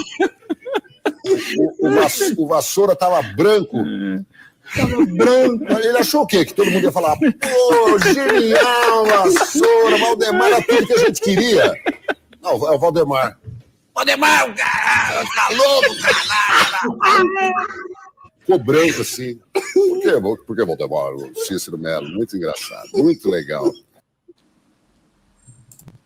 Cara, Muito legal, muito bacana. poucas vezes na vida a gente viu Mauro César Pereira rindo. E eu, só- É eu vagamente. Eu só lembro dessa. Essa e o dia que foi o ao vivo, porque isso aí não foi o ao vivo. Isso aí foi uma- um tempo depois, né? Foi. Para você ver como é, o Mauro não ri, ele dificilmente ri. E ele caiu na Ele gargalhada, ar. ele não, não ri no ar, né? Porque É. ele é ótima, é ótima companhia, é ótimo amigo para você ir para um, um bar, tomar um chopinho, é divertidíssimo. Ele, essa postura dele é no ar, entendeu? É, Mas é um grande comentarista, grande companheiro. Todos esses grandes companheiros que eu tive aí, todos maravilhosos. João Carlos, o Canalha, o Carlos Albuquerque, PVC, né? o Mauro César, Lúcio de Castro, muita, era um time muito bom. Muito né? bom. E muito legal. Agora, o, o- o engraçado é que é, o Saco, o como é que é o apelido dele, o dirigente, Eduardo, ele falou ali. é, Vassoura? Vassoura. Vassoura, Vassoura. Vassoura É. era, era, era genro do Elinho, Hélio Ferraz, que era o presidente do Flamengo, né? E ele não esperava aquela reação, que ele foi na Gávea. As entrevistas eram à beira do campo, não tinha uma sala de imprensa. Então as entrevistas eram ali. E aqueles torcedores que estavam xingando o tempo todo são chefes de torcidas organizadas que são sócios do Flamengo. Então, desculpa, é, eles estavam ali ouvindo e eles estavam esperando um nome, como eu citei ali, o Geninho era um dos grandes técnicos da época, né? Eles estavam esperando para substituir o Oswaldo Oliveira um treinador como se fosse hoje o Tite, o Renato Gaúcho, Jorge Jesus, né? Era um desses Tecuca, é um técnico desse nível que eles estavam aguardando ser anunciado. Quando anunciaram o, o Valdemar Lemos, né? O irmão do Oswaldo Oliveira, que era auxiliar técnico, aí eles ficaram malucos, né? Os caras não, não, não- dava para conter mais os caras, né? Os caras gritando, ah, ah, ah, fora Valdemar, antes do cara ter assumido. né? Mas ali agora eu, eu não lembrava dessa parte, dessa matéria, eu não lembrava do Edilson. Eu acho que o, o, o, o Vassoura, ele contratou o Valdemar porque os jogadores que eram os líderes do grupo, entre, de- dentre eles o Edilson, devem ter dado essa solução, devem ter pedido, faltando 10 jogos para terminar o campeonato, que não contratasse ninguém. Então ele, como era uma figura decorativa ali, né, queria ficar bem com os jogadores, como se diz hoje, ficar bem com o vestiário, né, ele deve ter atendido os jogadores. Eu não lembrava disso, porque eh, eu achava que era a escolha dele. Não, agora eu estou vendo que foi influência mesmo dos principais jogadores, principalmente o Edilson, que era líder do grupo. Né? E, mas realmente a pergunta não foi pensada. Toda pergunta que eu faço é pensada. Foi a única pergunta na minha vida que eu falei no reflexo. Eu estava ali e, de repente, vendo aquela, aquele tumulto todo, a única coisa que eu podia perguntar, por que Valdemar? E ele já começa dizendo, olha só, o senhor Valdemar. É ridículo, né? Ele falou assim, contratamos o senhor Valdemar. É tudo hilário, né? Tudo, É, tudo e a, a sua pergunta é simples, mas é- é- era a pergunta que tinha que ser feita, Sim. mesmo, né? Não E tinha outra pergunta a ser feita. reflexo, ela saiu porque, como você disse, era a pergunta que todo mundo queria fazer. Por que, Sim. Valdemar? O cara não era, o cara era auxiliar técnico. Num clube como o Flamengo, substituir um treinador como Oswaldo Oliveira, que era um dos grandes treinadores da época. Né? Sim. Você tem que pensar Verdade. alto, né? tem que pensar grande. E eles não, eles fizeram a média ali com os jogadores. Então, a pergunta saiu no reflexo, mas era a única pergunta que podia ser feita. Tanto que não teve mais entrevista depois dali. Ali foi só essa, foi uma entrevista de uma pergunta. Mas foi respondida? Nem foi, né? Basicamente. Tentou enrolar, né? Ele é, tentou ele enrolou, lá, enrolar, que não sei o é. quê, que, tal, que não podia contratar, tá faltando pouco tempo para terminar o campeonato, e não sei o quê, mas hilário. A, as reações são sensacionais. É, o Oswaldo, os caras gritando: o Oswaldo vai comandar pelo telefone. Exatamente. Vai ter protesto todo dia aqui. Coisa típica de torcedor, né? É. Torcedor é muito espirituoso para falar isso. Vai, vai comandar pelo telefone. E ia mesmo. Você acha que o irmão não ia, não ia na hora de escalar o time? Vem cá, o que eu ponho aqui, Oswaldo? Põe quem aqui na ponta esquerda? Põe quem aqui no meio campo? Claro que o Oswaldo ia, ia comandar o time de fora. E outra coisa, né? Os torcedores gritavam muito, não sei se vazou ali, isso aqui é Flamengo, isso aqui é Sim. Flamengo. muito engraçado. Muito bacana. Aí, Você bacana, é bacana. os vídeos mais, mais incríveis, realmente. Mais incríveis. Porque eu acho que, pelo menos para mim, são vídeos marcantes e importantes de, sim, de, do, do, jornalismo. É, acredito que para muita gente, até que está começando agora no jornalismo, é, esses vídeos na, viralizaram. Nas né? palestras e universidades, sempre os professores separam esses mesmos vídeos. E mais uns outros que não entraram, claro, não dá para entrar tudo, mas esses aí, esses dois são, estão é, é, em qualquer, esses três, do Renato Gaúcho, do, do, do, do, do Magrão, e esses dois aí, do Porquê Valdemar e o, o outro Ratos de Praia, são, estão uhum. em tudo que é palestra que eu faço, os caras põem. Impressionante. Nunca pensou em ser professor de jornalismo, não, Cícero? Não. Primeira coisa que eu faço quando eu vou dar uma palestra, né? É, me chamam para dar uma palestra e eu. Primeira coisa que eu falo, quando me apresento, oi galera, tudo bem e tal. Eu falo o seguinte: deixa eu dizer para vocês, eu não vim aqui dar aula para ninguém.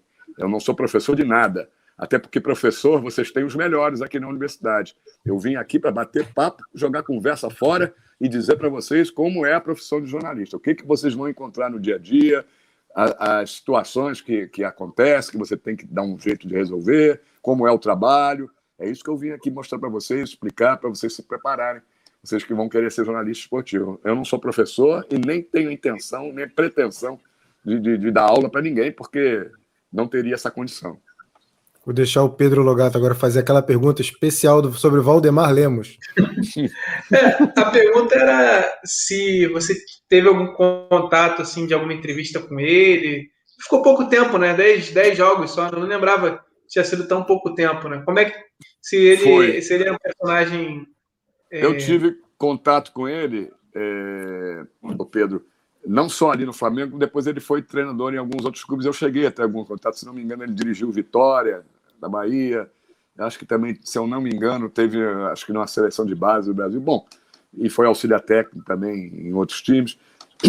A impressão que eu tenho dele é o seguinte, coitado, ele saiu como um gaiato disso aí, como se fosse um. Mas é um cara esforçado, um cara trabalhador, um cara que no... É, deu o azar de ser irmão do Oswaldo Oliveira, que tinha muita grife, né?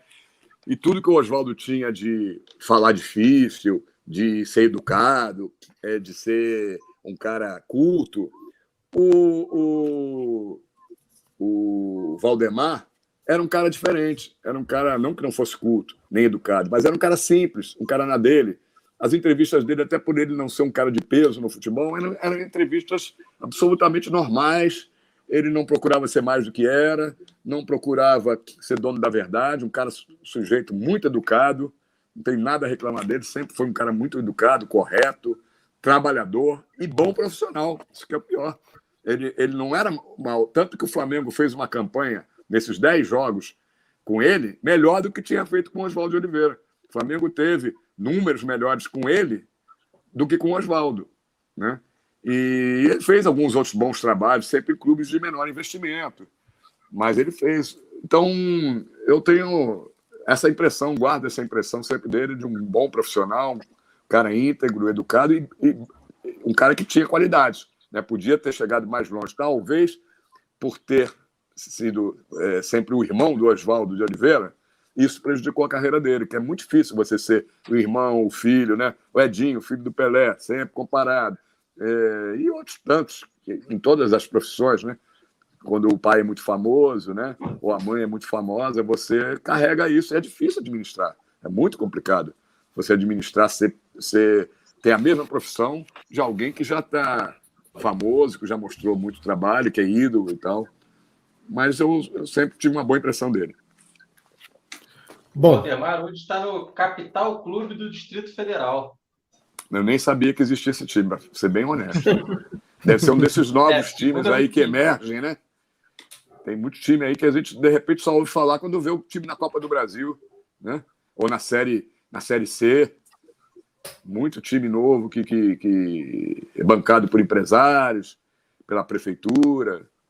Os times tradicionais estão perdendo espaço. Veja que o Bragantino virou Red Bull Bragantino, e aí sim passou a ser né, é, um time forte. Já tinha sido há muito tempo atrás, né, até sendo uma filial do Fluminense. Eliminou o próprio Fluminense com oito ou nove jogadores do Fluminense naquela época, né? Silvio, Carlos Sim. André, Franklin e muitos outros. Bom, a live chegou ao fim, mas o legado de Cícero Melo, para nossa sorte, será eterno. Muito obrigado, Cícero, pela participação.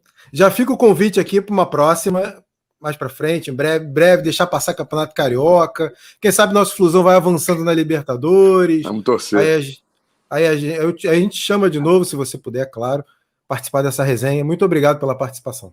Ô, Rafa, queria agradecer ao convite seu e também um abraço aí no Pedro, Didier e quem teve aí a paciência de ficar me escutando esse tempo todo, aí mais de uma hora, né? E queria deixar também, já como você disse que eu já estou convidado para uma próxima, queria deixar então dizer para vocês que eu já estou é, certo para uma próxima quando vocês quiserem. Tem muitas outras histórias que eu não contei para contar. Histórias, Opa. algumas até proibidas, mas que eu vou contar aqui. Eu acho que YouTube vale tudo, né? YouTube, vale, vale. Pode, aqui, pode... aqui é, não, vale tudo não. Calma aí que o Gil não, vale tá aí para comprovar assim. a gente que comprovar para a gente que não pode tudo. não, eu digo assim, tem histórias que você pode, pode contar pode, normalmente na TV aberta ou TV não pode, você é. não pode contar, né? E é. eu tenho aqui umas histórias que se eu escrever um livro um dia, que amigos ficam pedindo para escrever, contando todos esses casos, é, que eu vou escrever. Né? E eu compraria esse livro. Que o Renato Gaúcho diz o seguinte: eu falei no programa Bola da Vez, um outro que eu participei ao vivo com o Renato, eu falei, Renato, eu vou escrever um livro e que você vai ser uns cinco capítulos do livro, sendo que um eu vou contar aqui, que eu posso contar, os outros quatro são impróprios, para TV aberta, mas no livro eu vou poder contar. Aí ele disse: então tá bom, pode escrever o livro, você vai vender o livro adoidado, vai ganhar muito dinheiro mas eu vou tomar tudo teu na justiça. Renato falou. Então já fica, já fica, já seleciona essas histórias para ser contado uma próxima vez, que será muito bem-vindo aqui novamente. Muito obrigado. Tá fechado, tá combinado. Um abraço aí, parabéns pela live, pela, pela categoria de vocês aí, pela simpatia. Eu tenho certeza que vai fazer muito sucesso daqui para frente. Um abraço valeu, a todos. Cícero. Um grande abraço. Valeu, Obrigado. valeu, Pedro. Valeu, Didier. Valeu. Valeu, gente. Até a próxima, galera. Se inscreva no canal, deixa o like. Saudações tricolores. Tchau, tchau.